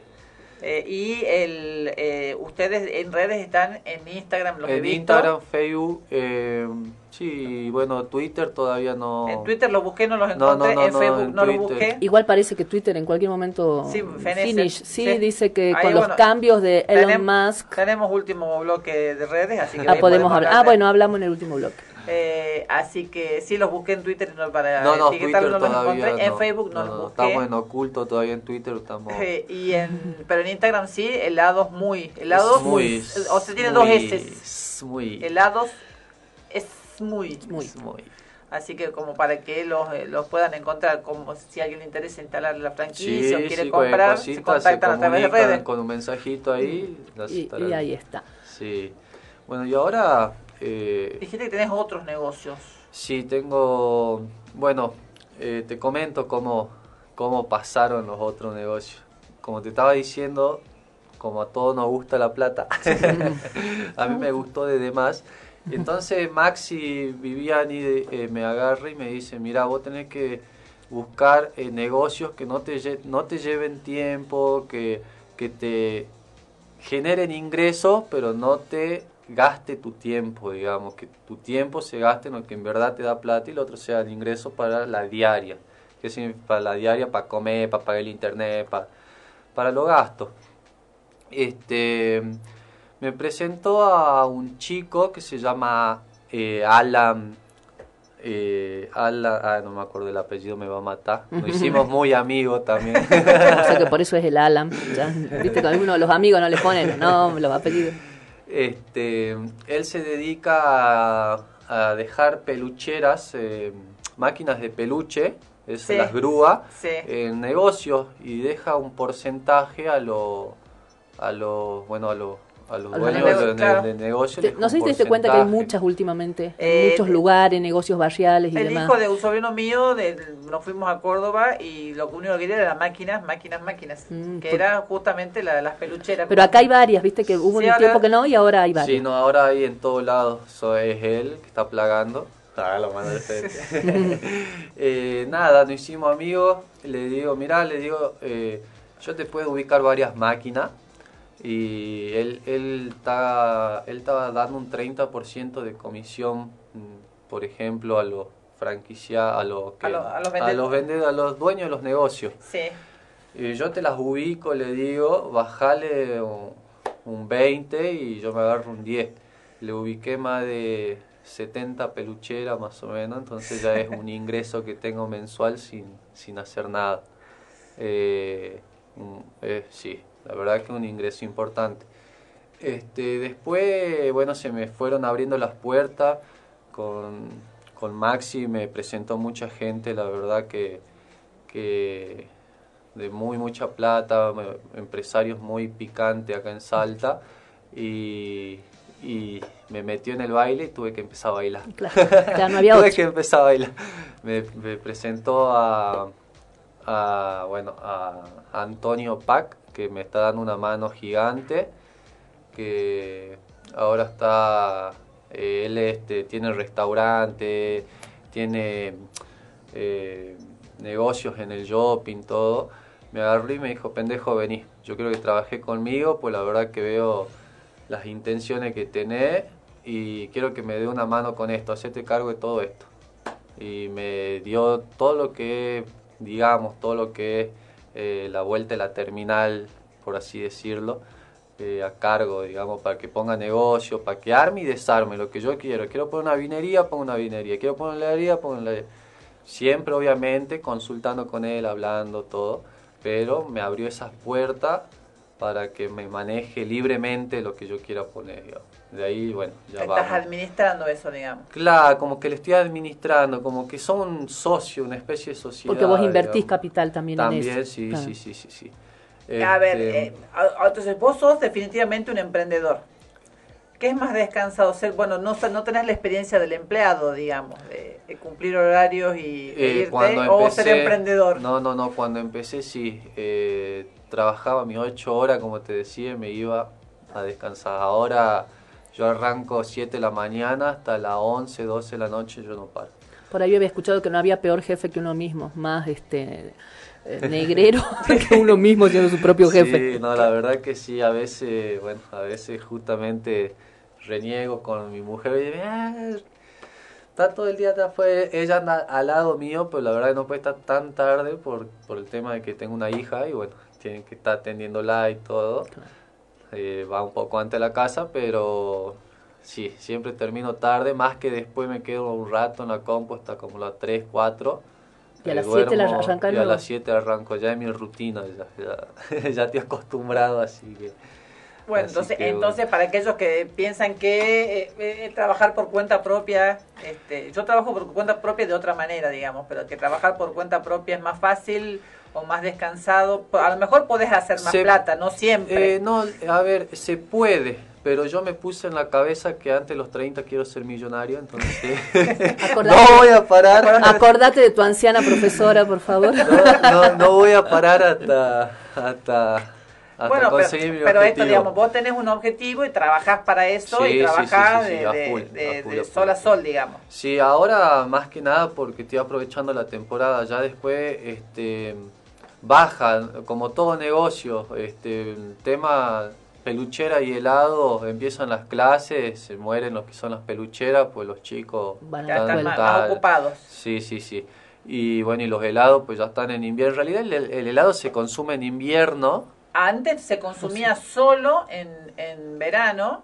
Yo me acuerdo inclusive cuando yo era chica, en los tres meses de invierno, por ejemplo, Phillies cerraba Sí. y se iba a Italia. Cercena Sí, eh, también. Cercena en, Eran nuestras en- heladerías de infancia. En, en la Sí. galería eh, también cerraban y se iban a Italia a visitar a la familia Sí, sí, sí. porque esos meses no se trabajaba helado y ahora el helado es de enero a enero. Eh, cambió la forma de consumir, claramente se debe consumir bastante menos, pero se, pero se sigue consumiendo. Sí, sí, sí, se- bueno, ahora se ve que se consume un poco más que Mm. antes en invierno, pero bueno, en realidad el helado se lo consume en invierno por las calorías que tiene.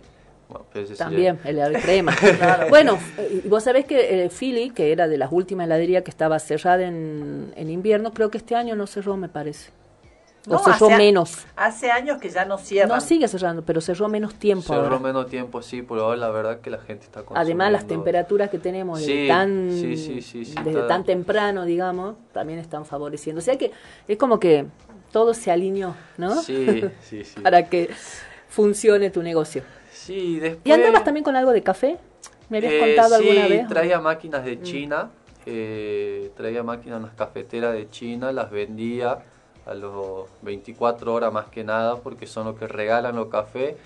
Y bueno, me puse a investigar cómo hacer el café, digamos, en polvo, y me puse a hacer yo mi producto.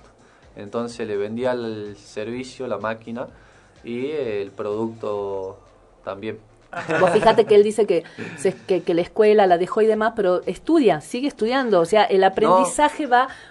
La escuela es un lugar de aprendizaje formal y, y hay otro aprendizaje que también uno va haciendo desde lo informal, desde, lo, De desde movida, los sumar, gustos. de movida, Porque él sigue estudiando, sigue de movida, aprendiendo. sumar, restar y leer y escribir necesitas, y eso lo aprendiste en la escuela. Sí, y lo, todo lo demás, la programación No. neurolingüística, el tema del De- café y todo eso, eh, es, que, es en que en realidad Es que uno hay tiene que, tener estar la actitud. leyendo, la verdad claro. que hay que leer, todo, siempre se aprende algo nuevo y lo eh, como me dijo mi mi, mi, mi tutor, mi tutor, eh, mi guía, eh, un libro está hecho para es como un atajo que te están dando, está todo ahí, agarrá, léelo y, y no te pegue el golpe, ya los Ya alguien se lo pegó antes. ya por alguien se lo pegó antes por hoy, te lo, te lo está plasmando en un libro, léelo para no, que no te pegues ese porrazo, dijo.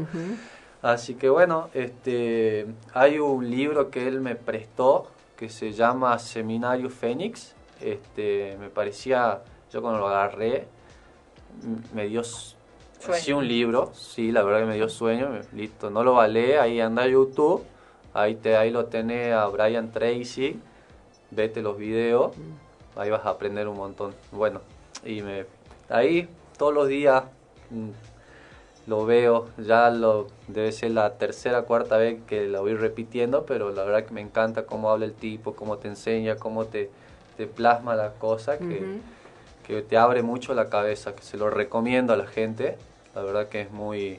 Si no le gusta leer, se ve en el video de YouTube, Brian Tracy, Seminario Fénix se llama, muy bueno, muy bueno la verdad. ¿Y en qué te cambió eso a vos? ¿Te, te Eh, cambió algo? el- ¿Qué te aportó? El panorama, todo lo empresarial te enseña todos los detalles. Si vos querés ser, eh, no sé, eh, eh, hacer un negocio, querés eh, emprender, el tipo este te enseña todo. Eh, bueno, Brian eh, fue un, en su adolescencia un chico que no tenía casi nada, eh, trabajaba de albañil y bueno, juntando plata, empezó su primer negocio, todo, y fue uno de los tipos más millonarios de, uno de los tipos más millonarios del mundo, se podría decir. Y, y bueno, sacó estos libros como para enseñar a la gente eh, a, a- a hacer las cosas, cómo se la tienen que hacer, que siempre tienen que ser positivo y un montón de cosas, digamos. Tiene varias cositas interesantes. Vos tenés la mentalidad del, eh, del corredor de bolsa norteamericano que tiene que tienen que hacerse millonarios a, este, antes, de Antes de los, los- antes de los de- 40 en realidad y después ya se, judiam- se jubilan y se dedican a vivir, digamos. O sea, como- Y sí, mi intención, bueno, mi intención la verdad es decirle a mi vieja más, ella ya tiene una casa linda que se la dio mi papá todo, pero mi intención es, más, toma, una nueva casa, una moderna, yo me imagino, ¿no? Pero yo sé que lo voy a hacer. toma, acá está tu nueva casa, tu auto, plata, anda, disfruta, anda, viaja por el mundo. Y bueno, y mi viejo, no puedo decir Para- lo mismo. para que hablo con porque- mis hijas. Sí, yo también, yo estoy pensando acá, Baltasar, estás grabando esto, ¿no? Que se lo vamos a pasar a nuestras respectivas hijas. Y de mi viejo no puedo decir lo mismo, pues le digo, si yo le, yo si ahora en estos momentos digo, pato, mandate a Qatar, no, me voy al Chaco a pescar al Pilcomayo, me Bueno, es lo que él lo hace feliz. vaya, Es lo que le gusta. Así que le regalaré un par de cañas, digo. Más barato, aunque que no sé, las cañas profesionales tienen su, su costo. Así que ¿Y vos bueno. Tenés hermanos? Eh, tengo una hermana, sí, sí, sí, tengo una hermana, está estudiando administración de empresa, así que bueno, vamos a hacer un buen dúo, dijo. Claro, está bien. Vamos a hacer un buen dúo. Y bueno, ya, ya contó de que tiene una, una bebé, Sí. está en pareja, o sea que tiene toda una vida ahí. Sí, sí, sí. Ahora mañana abrimos con otro socio que tengo que se llama Gustavo, que es dueño de Aqua, de todas las marcas Aqua, vende piletas Aqua Aqua, System, sí. Aqua, sí. eh, sí. Eh, está abriendo Aqua Park, así que bueno, eh, hay dos heladerías. ¿Y dónde Eh, es? Es eh, yendo a Cerrillo, Ah, en la mm, ruta... Es un parque acuático. A El mano parque izquierda. Ah, sí, qué sí, lindo. sí. es un- Ah, sí lo he visto. Sí, sí, que tiene toboganes. Sí, sí, sí lo he visto, sí, es sí. enorme. Ahora se agrandó. Va a haber este, juegos inflables, así que bueno, este, están invitados. Ya vamos a mandar un par de entradas y sorteamos para el próximo viernes de After. este, así que bueno, están invitados ahí. Con él también tengo, estamos Y haciendo... ahí has puesto la heladería. Eh, Buenísimo. pusimos heladería y bueno, se me abrió esa puerta con este tipo también que es un gran empresario. Este, estoy aprendiendo muchas cosas y como te digo, se me van abriendo esas puertas que yo soy nuevo en el ámbito empresarial, la verdad, pero recién estoy metiéndome, pero ya me meto en el baile y tengo que bailar. Y me está tocando gente tan maravillosa como es Antonio, como es eh, Gustavo, que la verdad que, que me siento cómodo trabajando con ellos y todos los días aprendo algo, todos los días. La verdad que muy agradecido. Y, y nada, acá andamos metiéndole O sea, a full. De movida hay que levantarse temprano y hay que moverse, digamos, no, no es que te vienen las cosas Y solas, las digamos. cosas o sea, solas tenés- no. te- o sea, ayuda la suerte, pero hay que ponerle esfuerzo. hay que poner esfuerzo, hay que moverse y, y siempre estar, este, nada, este, leyendo, eh, capacitándose un poco de lo que a uno le gusta, ¿no? Porque hay varias formas de hacer plata, más con las tecnologías de ahora y todo. Eh, por ejemplo, yo hace hasta hace tres meses tenía máquinas de ASIC, se llaman, eh, que minan criptomonedas. Eh, bueno, ahora ha bajado mucho el mercado, así que las apagué, pues no me daba el consumo con lo que, Con lo que la ganancia. Sí, sí, sí. sí. Así que bueno, las tengo apagadas. Eh, pero hay varias formas de poder hacer plata que, que, que se puede empezar. A ver, eh, nada es difícil. Yo tuve una base, gracias a Dios que me pudo dar mi viejo, pero yo esa base me moví y hice un imperio, pues estoy haciendo un imperio, puedo decirlo orgullosamente. Este, y yo sé que si hubiera empezado sin nada también eh, me hubiera, Hubiera llegado. hubiera Capaz llegado que mm, más hubiera lento, demorado un poco. Pero hubiera llegado. O sea, eh, no, no, no, no se pongan este, eh, trabas en la cabeza porque eso es fuerte. O sea, vos, vos con tan solo pensar en decir no puedo, ya en tu subconsciente, ya no puedo, no puedo, no puedo, olvídate, no vas a poder. Vos por más que vos veas que es imposible, que yo quiero ser millonario, y vos ves que es imposible, no digas no puedo. Lo voy a hacer, lo voy a lograr, lo voy a hacer esto, voy... Y se te va a dar, se te va a dar, se te va a dar porque el subconsciente es muy fuerte. La Eso es verdad la que es programación neurolingüística. ¿No es verdad? Sí. Así que bueno. Y bueno, eh, eh, 23 años. 23 eh, ¿Sos del, de Villa Mitre o sos de, de ahí de, la, de autódromo? Yo soy de autódromo, De sí, sí, autódromo. sí, sí, Eh, pues bueno, pues la pregunta tiene que ver porque el contacto con Fabiana lo tiene por el, el- el Colegio Sargento Cabral. Claro, lo conozco sí. desde 14 años capaz, tenía, Sí. cuando lo, lo conocí, fue mi alumno en primero, en segundo, Ahora está en la tercero. profe, Y te está cuento ahí. que la profe de cuarto de lengua me dice, estoy escuchando, ¿es nuestro ex alumno? Mandale muchos saludos. La profe Ceci, que fue la otra profe de lengua que tuviste. Sí, después la profe Chau, que también... Estela, que es la directora de la escuela ahora. de directora. Sí. la tenían en ética. Sí, Y en quinto también la debes haber tenido un poquito. ah, la profe esa era... Los, hacía, los obligaba a estudiar el, el, el- el preámbulo, ¿te acordás? Sí, pero bueno, también gracias a ella salimos como somos, ¿no? Es verdad. Así que- Sí, fue mi alumno muchos años y la verdad que uno se siente orgulloso de ver cómo van transitando su camino, en lo que eligen, con, con más o menos plata, pero encaminados en la vida, que es lo que, a lo que aspiramos, primero como padres y madres y después como profes, que nos encanta ver cómo nuestros, nuestras blancas palomitas este, crecen y vuelan y que, y que no tengan techo. ¿no? Así que bueno, la verdad que me siento muy orgullosa, por eso yo lo, lo pensé, dije, me gustaría que cuente su experiencia. En el corte, bueno, contaba que él, bueno, terminó yéndose del Sargento Cabral porque no iba a clases. Sí, porque por la falta, mucho y ahora va. Ahora, que, ahora- no, ahora que no tiene obligación, no pasa te- y visita. Paso, Sí. paso a visitar ahí a los profes que la Ve luz verdad y que- entra. sí, sí. Encima no es que cada vez que entro son una hora, dos horas y nos quedamos Sí, charlando. nos quedamos charlando de la vida, así que bueno, este, gracias por, ya estamos en horario de corte, gracias por venir. Este, estoy segura que vamos a tener grandes noticias tuyas a futuro, y mucho más grandes de las que ahora, Ojalá. así que bueno, este, muchas gracias. Nosotros ya vamos a la tanda. Vamos a la tanda y me- yo estoy ciega, legalmente Está ciega. ciega, pero no, está no te puedo colaborar. muda, ¿no? No, eso nunca. Eso, jamás, jamás, claro, viste, como Shakira, eh, no sé si está sorda, Eh, ciega sí, muda jamás. Eh, y sorda más o menos para lo que me para lo que me interesa no escuchar porque si te asumo que vas por ese lado este torpe, y torpe sí Bueno, eso, eso. torpe nunca Eh, de eso es lo que nos une. Bueno, eh, vamos a seguir en la línea de eh, los este, Grammys latinos. Eh, Fito Páez habíamos dicho que fue de los grandes este, ganadores ganadores. Y vos sabés que yo acá se me había ido totalmente mi pálpito en el anterior. No podía porque había muchas bandas que me gustaban que hubiera querido que ganen, conociendo Rusia, Marilina Bertoldi y demás. Pero en el tema Fito Páez a mí me parecía que iba a ganar este, que se mejoren de Woz. No- me parecía que no había con qué darle a Woz. Bueno, sí, Fito le dio a Woz. Ganó Fito con esta canción que vamos a escuchar ahora, que se llama Lo mejor de nuestras vidas y que de alguna manera es un manifiesto de él sobre lo que piensa la vida.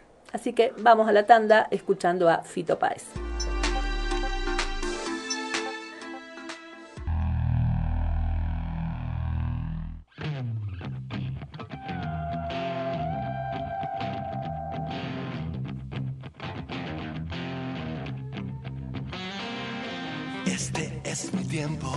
Leo libros, nunca me muerden. Este es nuestro tiempo, los villanos no saben leer ni hablar. Este es mi tiempo, el dinero es el único Dios real. Este es nuestro tiempo, cada vez tengo más ganas de pelear.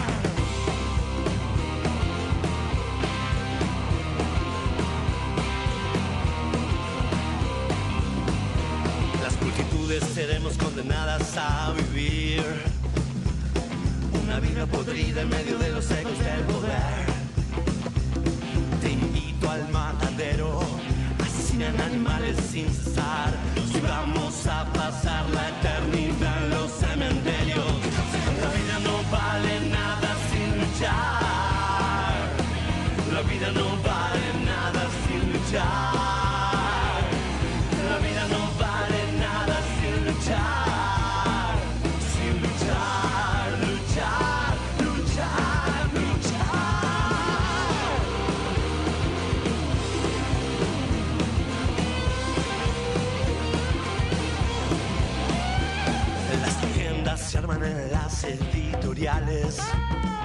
Nunca me creo los cuentos que me cuentan los demás.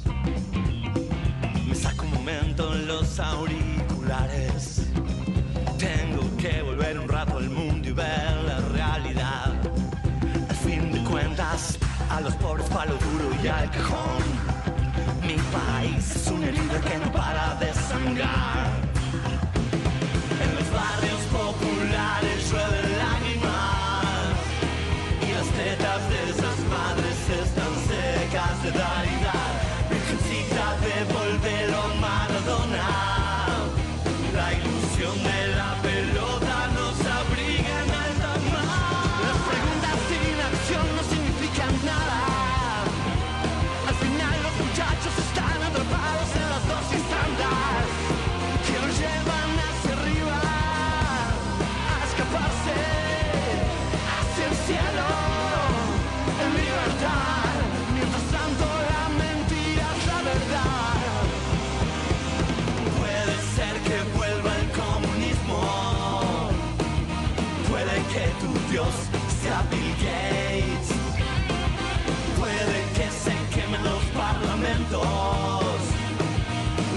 Único que quiero esta vez es que las niñas sean niñas, que el amor sea el motivo, que se calle el monje negro, que las bocas coman sano, que el abrazo sea cierto, que los viejos sean felices por los años que vivieron. Objetivo, alegría, no dejemos que se lleven lo mejor de nuestras vidas. La vida no vale nada sin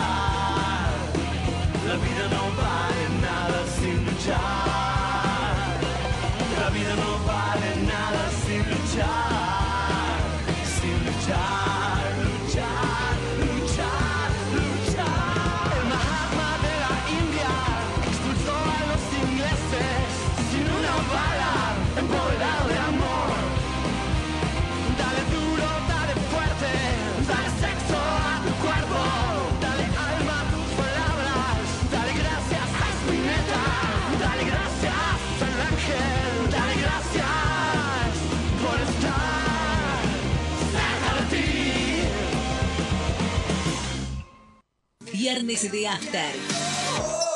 Viernes de After.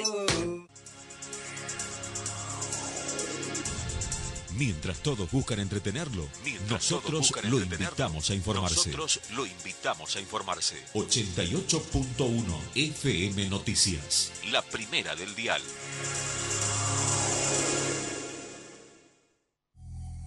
Avanzamos en un plan estratégico de conectividad vial Construcción de la autopista en Ruta Nacional 934. Pavimentación de la Ruta Provincial 35. Restauración y mantenimiento de la Ruta Nacional 16. Repavimentación y bacheo en la Ruta Provincial 5. Pavimentación de la Ruta Provincial 13. Reconstrucción de calzada en Ruta Nacional 50. Construcción de nueva ruta entre Orán y Embarcación. Pavimentación de la Ruta Nacional 86. Construcción de cuatro puentes y tareas de enripiado en Ruta Provincial 7. Pavimentación de tres tramos en la Ruta Nacional 51. Pavimentación de la Ruta Nacional 40. Optimización de la Ruta Provincial 27. Más obras para Salta. Gobierno de Salta. Gobierno presente.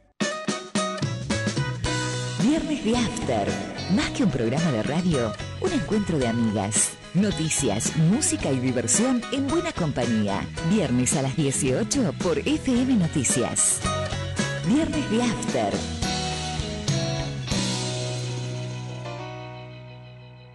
¿Ya descargaste la aplicación Saeta en tu celular?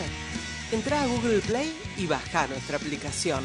Podés acceder a la ubicación de los coches urbanos y metropolitanos y saber por dónde va el colectivo que estás esperando. Saeta App, otro servicio de Saeta.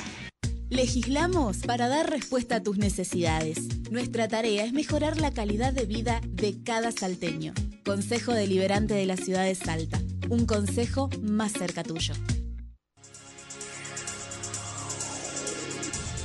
Mientras todos buscan entretenerlo, nosotros lo invitamos a informarse. Nosotros lo invitamos a informarse. 88.1 FM Noticias. La primera del dial. Viernes de After. Viernes de After.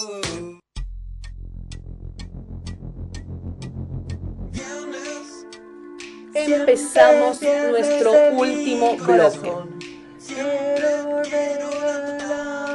La doctora ya está más afinada que cuando empezamos, ¿no? Eso va calentando la garganta y va sonando levemente más afinada. Igual ya le dije que no se preocupe, que le puede proponer a Marcelo un nuevo negocio, que le grabe un disco, seguro que se van a hacer millonarios rápido. No sé por qué Eh, salió corriendo después de... Después de esa propuesta se fue corriendo, se reapuró, no sabemos por qué. Bueno, estamos entrando en nuestro último bloque. Eh, Eh, para quienes habit- habitualmente recorremos las redes, eh, está fuera de horario el tren porque está pasando en ese sí, momento y no, no, sé si están escuchando, pero se siente su pitido. Sí, este, te tocan la bocina justo, aparte que no solamente que pasa, sino que toca la bocina acá en esta esquina.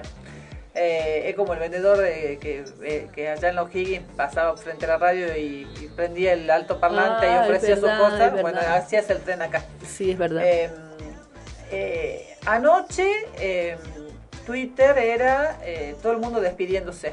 Todo el mundo saludaba y decía, bueno, si no nos volvemos a ver, pues, este, me encuentran en tal lugar, si no me, si no, este, si mañana esto me voy a dormir, si mañana no estamos acá, este, bueno, fue un gusto verlos con nosotros. Se despedía así. Nadie entendía qué pasaba, ¿no? Bueno, En realidad lo que está pasando es que, bueno, eh, la noticia de los, del último mes, podríamos decir, es que finalmente Elon Musk, Musk, eh, adquirió Twitter. Eh, después inclusive de que trató de echarse para atrás. eh, terminó diciendo que sí. no, no terminó diciendo que sí, o sea, se sometió a un arbitraje y resultó que este ya, ya estaba aceptada la oferta, o sea, ya estaba cerrado el negocio, él empezó a poner pero. Como y- que se quiso arrepentir y no pudo. Claro. Entonces, y entró y lo primero que hizo fue despedir a No, va, no sé si despidió. Yo lo no, que escuché lo primero que hizo fue despedir a- gente, a mucha gente. pero Ah, después le puso una fecha límite a los empleados. No, no, no. A ver, primero despidió mucha gente que y, despidos que ni siquiera es que les hablaban, le decían, miren las nuevas, directamente les bloqueaban el acceso. Mucha gente de Twitter trabaja desde Mm. en sus su hogares y otros trabajan en, en, en- en la empresa. Eh, algunos directamente lo que hicieron fue bloquearles el acceso remoto y no y nunca más digamos ya este y de esa manera y creo que les, después les mandaron un correo electrónico diciéndoles que la empresa prescindía de sus servicios sin ninguna comunicación Eso con, con ellos. Con También el hay otro grupo. tanto, claro. Ahora hay un montón que decidieron renunciar. No, no, no, pero ah, esto pasó anoche, por eso también, por eso salió anoche, por eso la gente se empezó a despedir anoche. Anoche, Elon Musk decidió comunicar a los empleados que quedaban que cierra la empresa hasta el lunes, que no pueden acceder, que no pueden entrar a la empresa, bloqueó todos los accesos y que a partir del lunes se reestructura la empresa. Ahora, antes de entre la- la- los despidos y esto, se, ¿qué, qué sucedió? Hubo una oleada de renuncias masivas porque se cumplía, eh, eh, Elon Musk había puesto una fecha límite para que los empleados, que quedaban los que no había echado él, se comprometieran, escucha esto, a trabajar muchas horas a gran intensidad o se fueran con una indemnización. ¿Qué hizo la gente? Se empezó a ir. Entonces hubo cientos de empleados que renunciaron a la compañía. Él, como viste que es, él es medio provocador, nada lo afecta, dijo que no importaba, porque se estaban quedando las mejores personas. Sin embargo, No, a pesar de lo que él ver- dijo, fue lo que dijiste vos, que decidieron cerrar hasta el lunes la compañía. Eh, eh, en realidad hubo gente que ante esta primera ola de despidos y sin contar ningún plazo ni fecha este, de, de espera, eh, decidió renunciar por el maltrato que veían que sufrían sus compañeros. Pensemos que muchos de ellos son eh, gente que trabaja en, empresa, en, en esa empresa, digamos, con mucha capacidad y con mucha posibilidad de saltar a otra empresa, digamos, no, no es que eh, si se quedan sin el trabajo este, no tienen cómo vivir, entonces se, mm, se muchos renunciaron en el camino.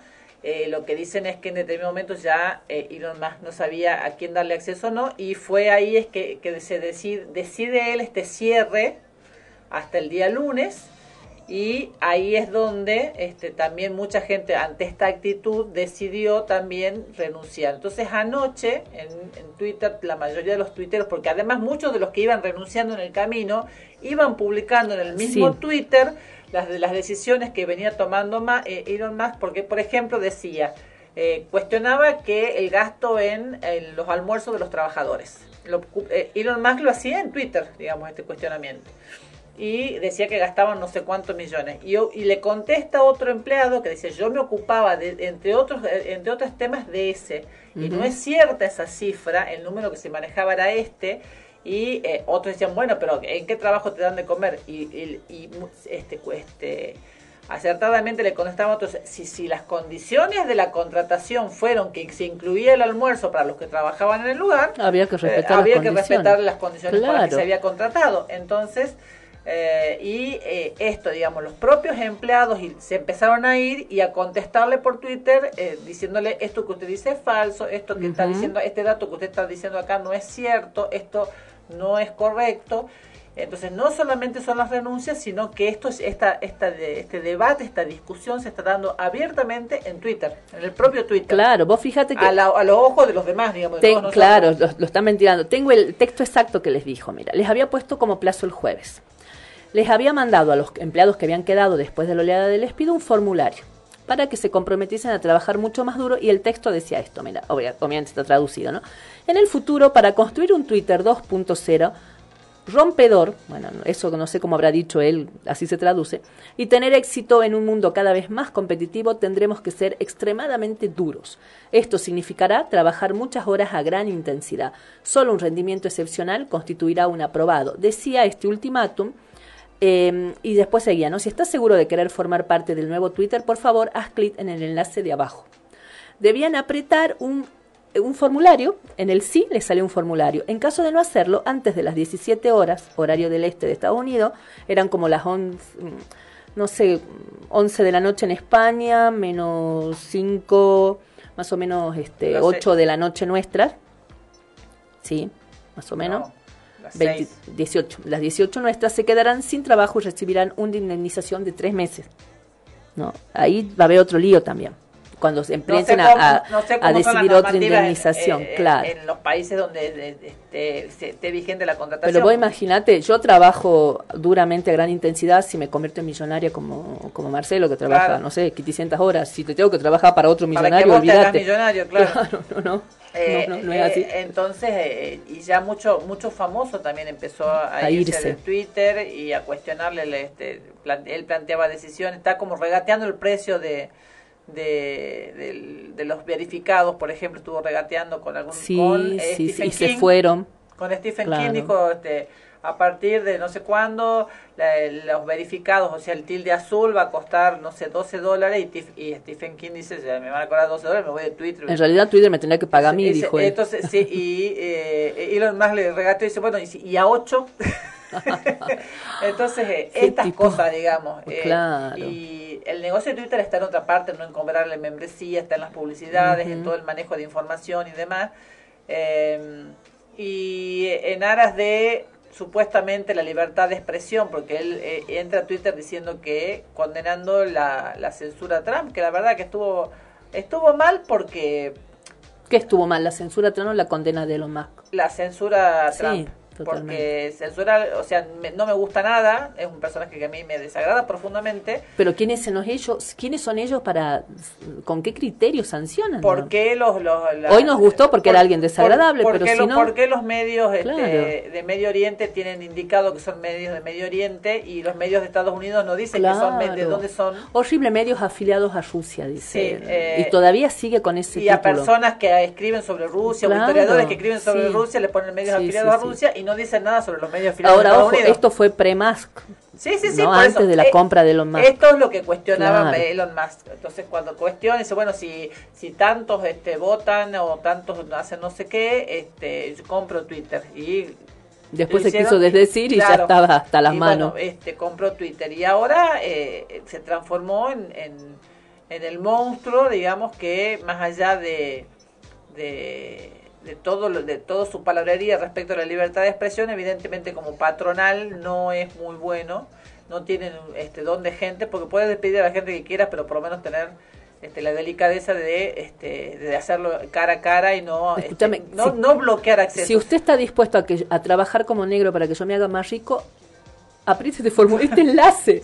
Pero por favor, qué horrible. Absolutamente. Para que yo pueda eh, mandar este eh, cohetes al Al espacio. espacio, es espantoso. La Eh, verdad, qué destrato para el personal. Así que esa es la situación de Twitter hoy en día. Mientras él está exigiendo que trabajen más horas, eh, duro y demás, mientras hablábamos de las compañías tecnológicas que están decidiendo adoptar la semana laboral de cuatro días, justamente y uno de los argumentos que decían es, nuestros empleados es un mundo donde se requiere mucho de ellos, vinculados a, la- a lo tecnológico, entonces hay que ofrecerles ya no solamente plata, sino también esta cuestión asociada al descanso, al, Al al tener una vida. al tener una vida, porque ya no es la plata solamente el gancho de estos nuevos este, profesionales de las tecnologías y de la comunicación. al- y, él está yendo a la inversa de todo esto. Y además la productividad lo vienen demostrando que se produce, que tiene que ver más en, en los trabajos mentales por ahí, estamos hablando, no, a lo Claro, mejor no en los físicos, claro, claro, sí, que sí. seguramente en los físicos también la productividad es mayor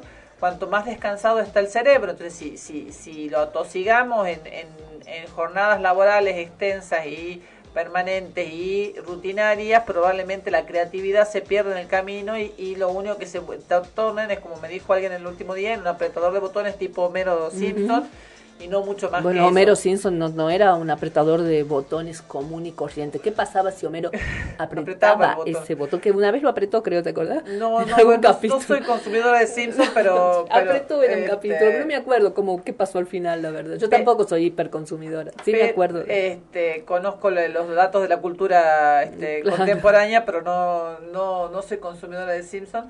Pero esto, digamos, y Elon Musk está yendo en contra de todo eso. Y, y claramente es, este, se advierte una gran megalomanía en, en su persona, que probablemente es lo que le permitió llegar a donde está. Absolutamente. Bueno, ya hemos hablado, hemos vuelto a una em, em, parte de nuestro programa, Sección. no me salía, no me salía, a una sección que habíamos dejado un poco olvidada porque estábamos viendo la agenda cultural que nos parece interesante. Hay muchas cosas para hacer culturalmente en Salta, sigue estando la fiesta del teatro que había, de la que hablamos eh, el viernes pasado, así que decidimos pasar de eso y volver a las redes dicen y comentar esto de No, además que es una, es una noticia eh, que está ahí- circulando mucho. Por ahí quienes no, no son, este, no utilizan habitualmente Twitter no lo tienen tan presente, pero es en este momento Twitter está absolutamente revolucionado por esto. Twitter es una red de gran influencia mundial, es una, una red de las, por ejemplo, en el que se maneja mucho el, el- el mundo de las noticias y el mundo de la política. Eh, y que a lo mejor ustedes no la consumen directamente, pero la consumen reproducida en televisión, en, radio o en medios de comunicación. Así. Entonces, eh, tiene como mucha trascendencia lo que está pasando ahí. Bueno. Y en este momento se nota, en, en- en lo que se publica habitualmente, uno nota que, aunque no esté al tanto, empieza a buscar qué pasa, que todo el mundo se está despidiendo. Bueno, más allá de las despedidas, en Twitter también está pasando otra cosa, no solo en Twitter, en Twitter, en Instagram, en Facebook, en la tele, en la radio, en todos lados. Está mucha gente ya digamos haciendo la cuenta regresiva para el inicio del mundial y para el debut de nuestra selección. Este, así que nosotros no podemos ser menos. No podemos no subirnos a ese colectivo de manijés y ansiedad por el mundial. Así que esta previa va a ser una previa particular. A ver. Vamos a escuchar canciones argentinas cantadas por distintas hinchadas de distintas partes del mundo. Empezamos con la hinchada, eh, esta es una hinchada japonesa. Escucha.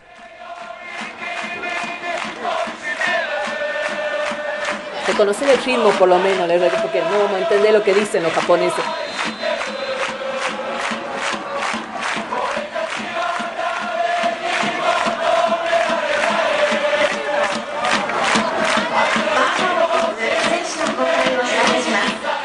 ¿Qué es eso?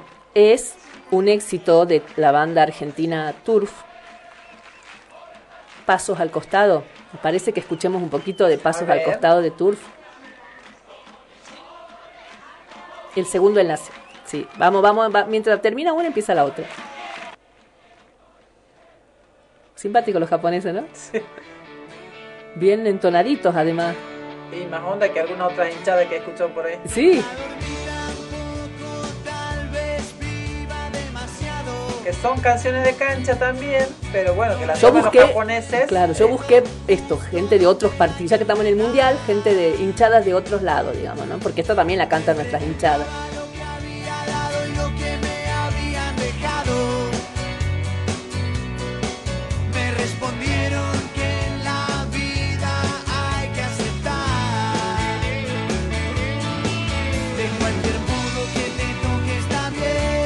¿Qué habrán dicho los japoneses, no? Me hubiera gustado escucharle la letra del cantito.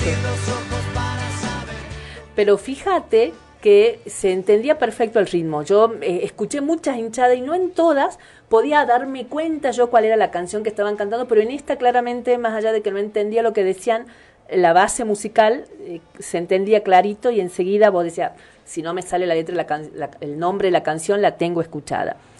Bueno, yo no te voy a decir, a ver si vos podés afinar tu oído y escuchando solo el canto y la hinchada te puedes dar cuenta qué tema están cantando. Vamos a la segunda once de once caldas.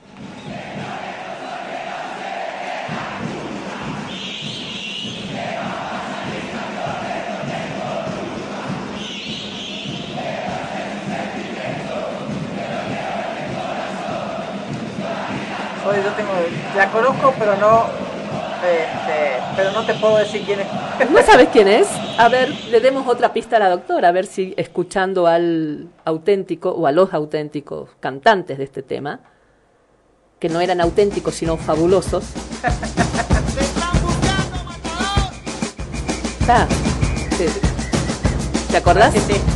Claro. Así pues sí. Entonces teníamos la hinchada de Once de Caldas haciendo el matador de los fabulosos Caldas. Escuchemos un poquito el original. Dicen el matador, nace en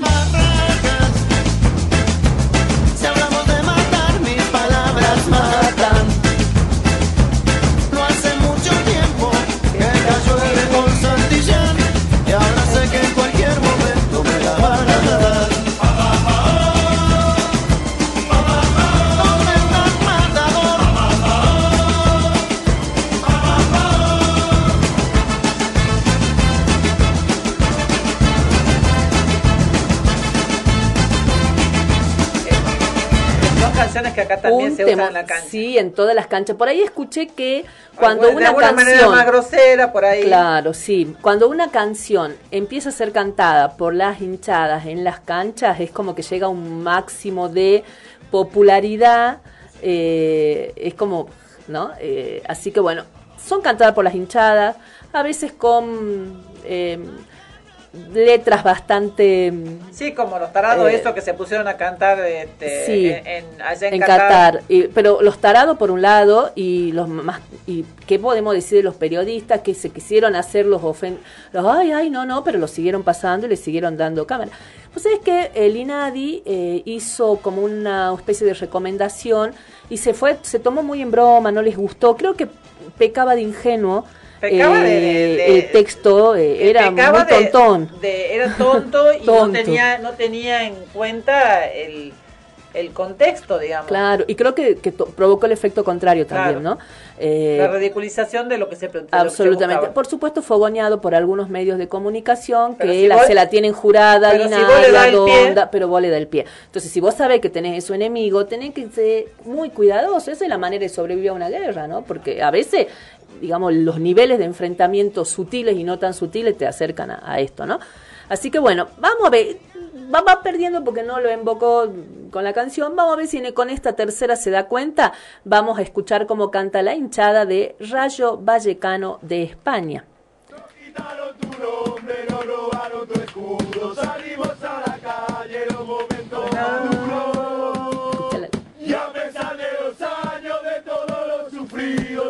seguimos animando a nuestro rayo querido. Nuestro rayo querido. Parece cualquier argentino, ¿no? Escuchando. Salimos a la calle en los momentos maduros. Y a pesar de los años, de todo lo sufrido, seguimos animando a nuestro rayo querido. Bueno, este, este rayo vallecano es- se les dicen los bucaneros también. Así que A quienes siguen a Jero Freisas, que es el, el de la pareja aquella que discutió porque tenían un casamiento un día de un partido de Argentina en el Mm. Mundial pasado, que son una pareja de actores que ahora se fueron a Qatar. Ah, bueno, está bueno verlo. Eh, estuvo eh, promocionando bastante a, Ra- a Rayo Vallecano, Rayo de-. De, España por una por una un contrato publicitario que tiene él y que estuvo viajando a España en unos, Mira, unos, bueno. este, eh, torneos. que alguien le cuente a Rayo Vallecano que nosotros estamos pasando las canciones hinchada, a ver si quieren que los promocionemos y nos invitan a España. Porque un invitado únicamente podremos volver como está la economía. Vamos, va- escuchemos la versión original. ¿Cuál canción era? ¿Te acordás el No, nombre? no, no, Tampoco se acuerda el nombre, no puedo creer. No, no, no me sé el nombre de ninguna canción. Vamos a escuchar Todavía Cantamos en una versión de Víctor Heredia, pero además con Teresa Parodi.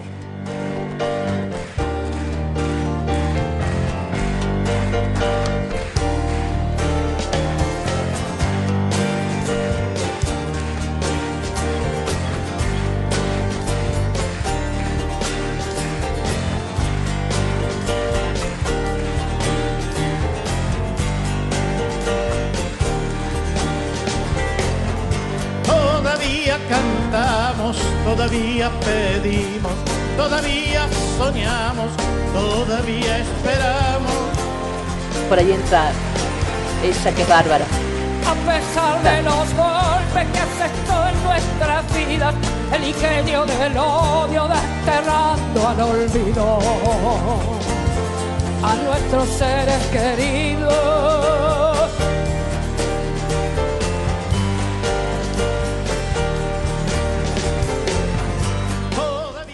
Bueno, ahora este debo reconocer que me costó un poco porque no la conocía mucho a la canción, eh, pero yo ni yo la hubiera adivinado, no sé si la doctora la va a adivinar, capaz que nos sorprende. Escuchemos la hinchada de Chivas de México.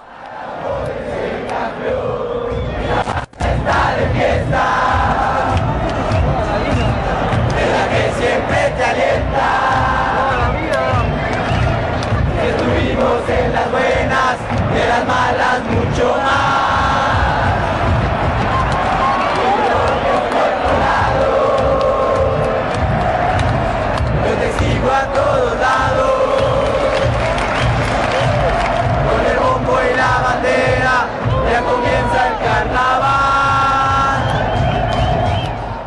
Bueno, están Lo que me cantando... siento muy contenta que hay mucha gente que canta igual que yo, así que no sé Sí, por qué me querés ¿viste? cortar, la carrera. Viste, viste, creo que los japoneses y me parece que los de Rayo Vallecano eran los que más entonaron un poquito, ¿no? Bueno, esta es una canción tomada de eh, Se parece tanto a ti del grupo Yambao que hace cumbia. No lo, no lo sigo mucho yo.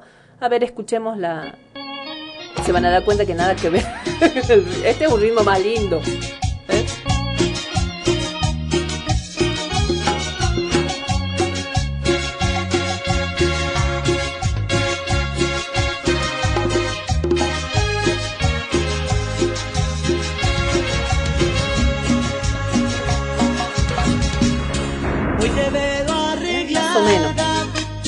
No le pegaron tanto, tanto. Oye, ya no queda nada. Pero sí lo escuché en algún... Ah, sí, lo bailamos seguro. No te vengas a la que escuches solamente. Bien que se te mueven los pies abajo de la mesa.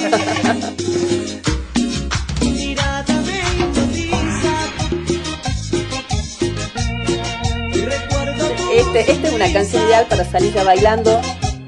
Previa.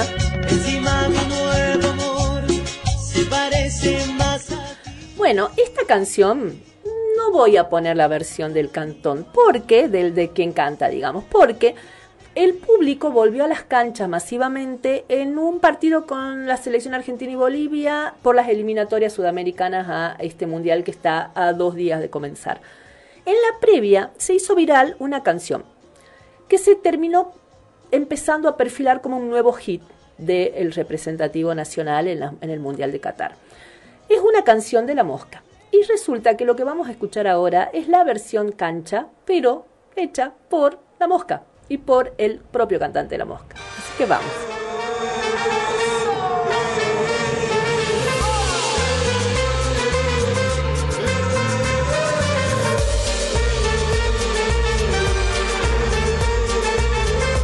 Quienes lo empezaron a usar por primera vez fue la hinchada de Racing, con obviamente letra para Racing. Argentina nací, tierra de Diego y Lionel, de los pibes de Malvinas que jamás olvidaré.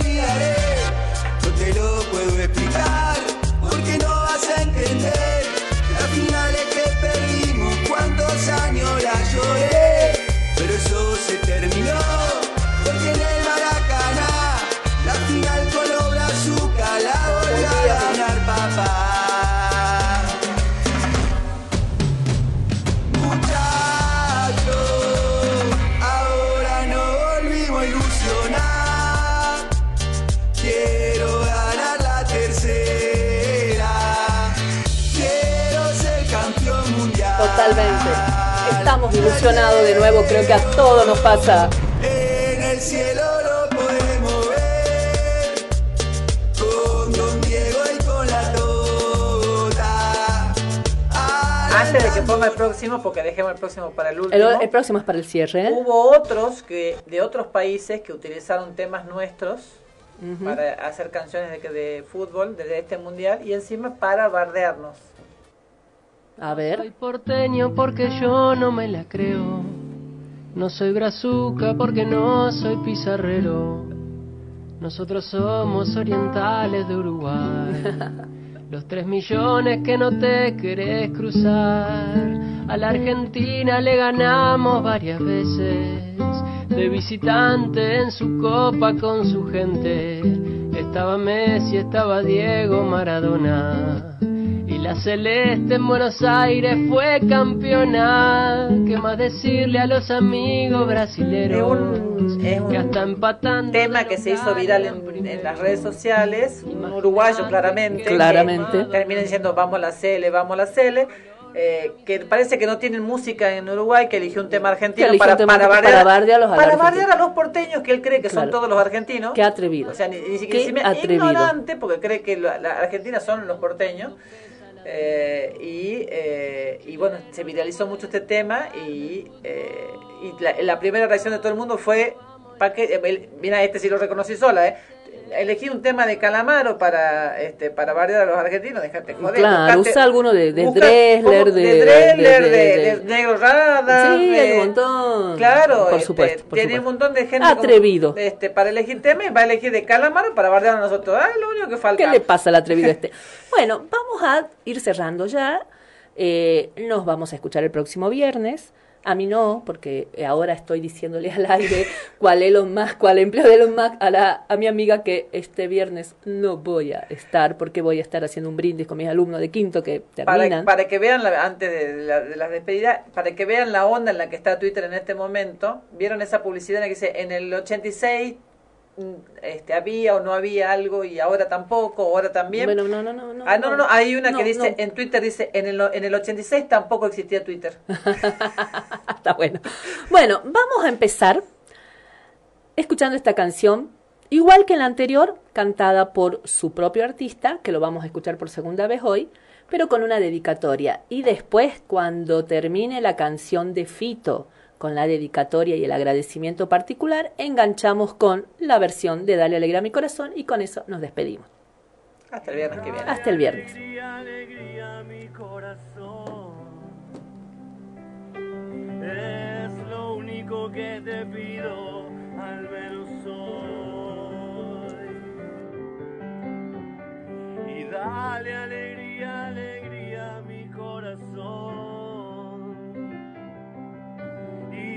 se enciendan las luces de este amor.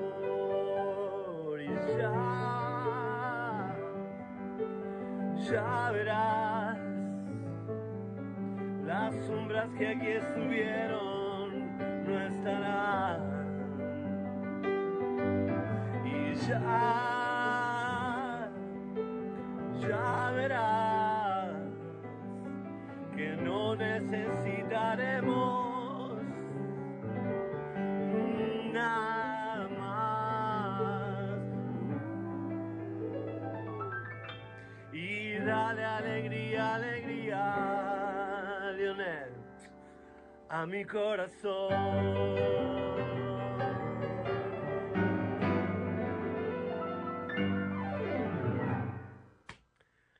Gracias, Lionel.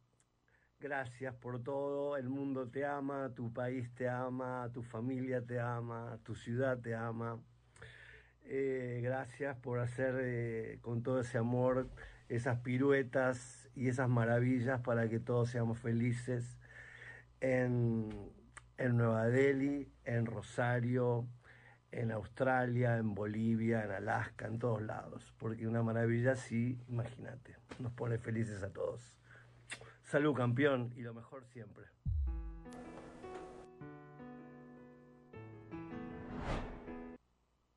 que te pido al menos hoy y dale alegría, alegría a mi corazón. Afuera se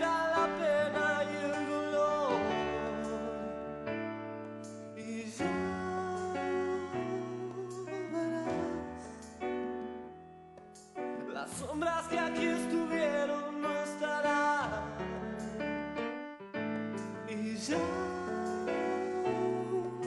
verás, bebamos y emborrachemos la ciudad.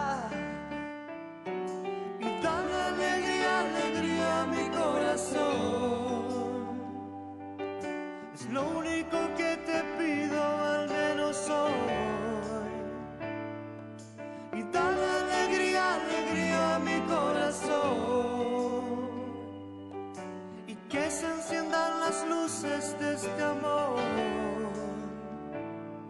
Y ya verás cómo se transforma el aire del lugar. Y ya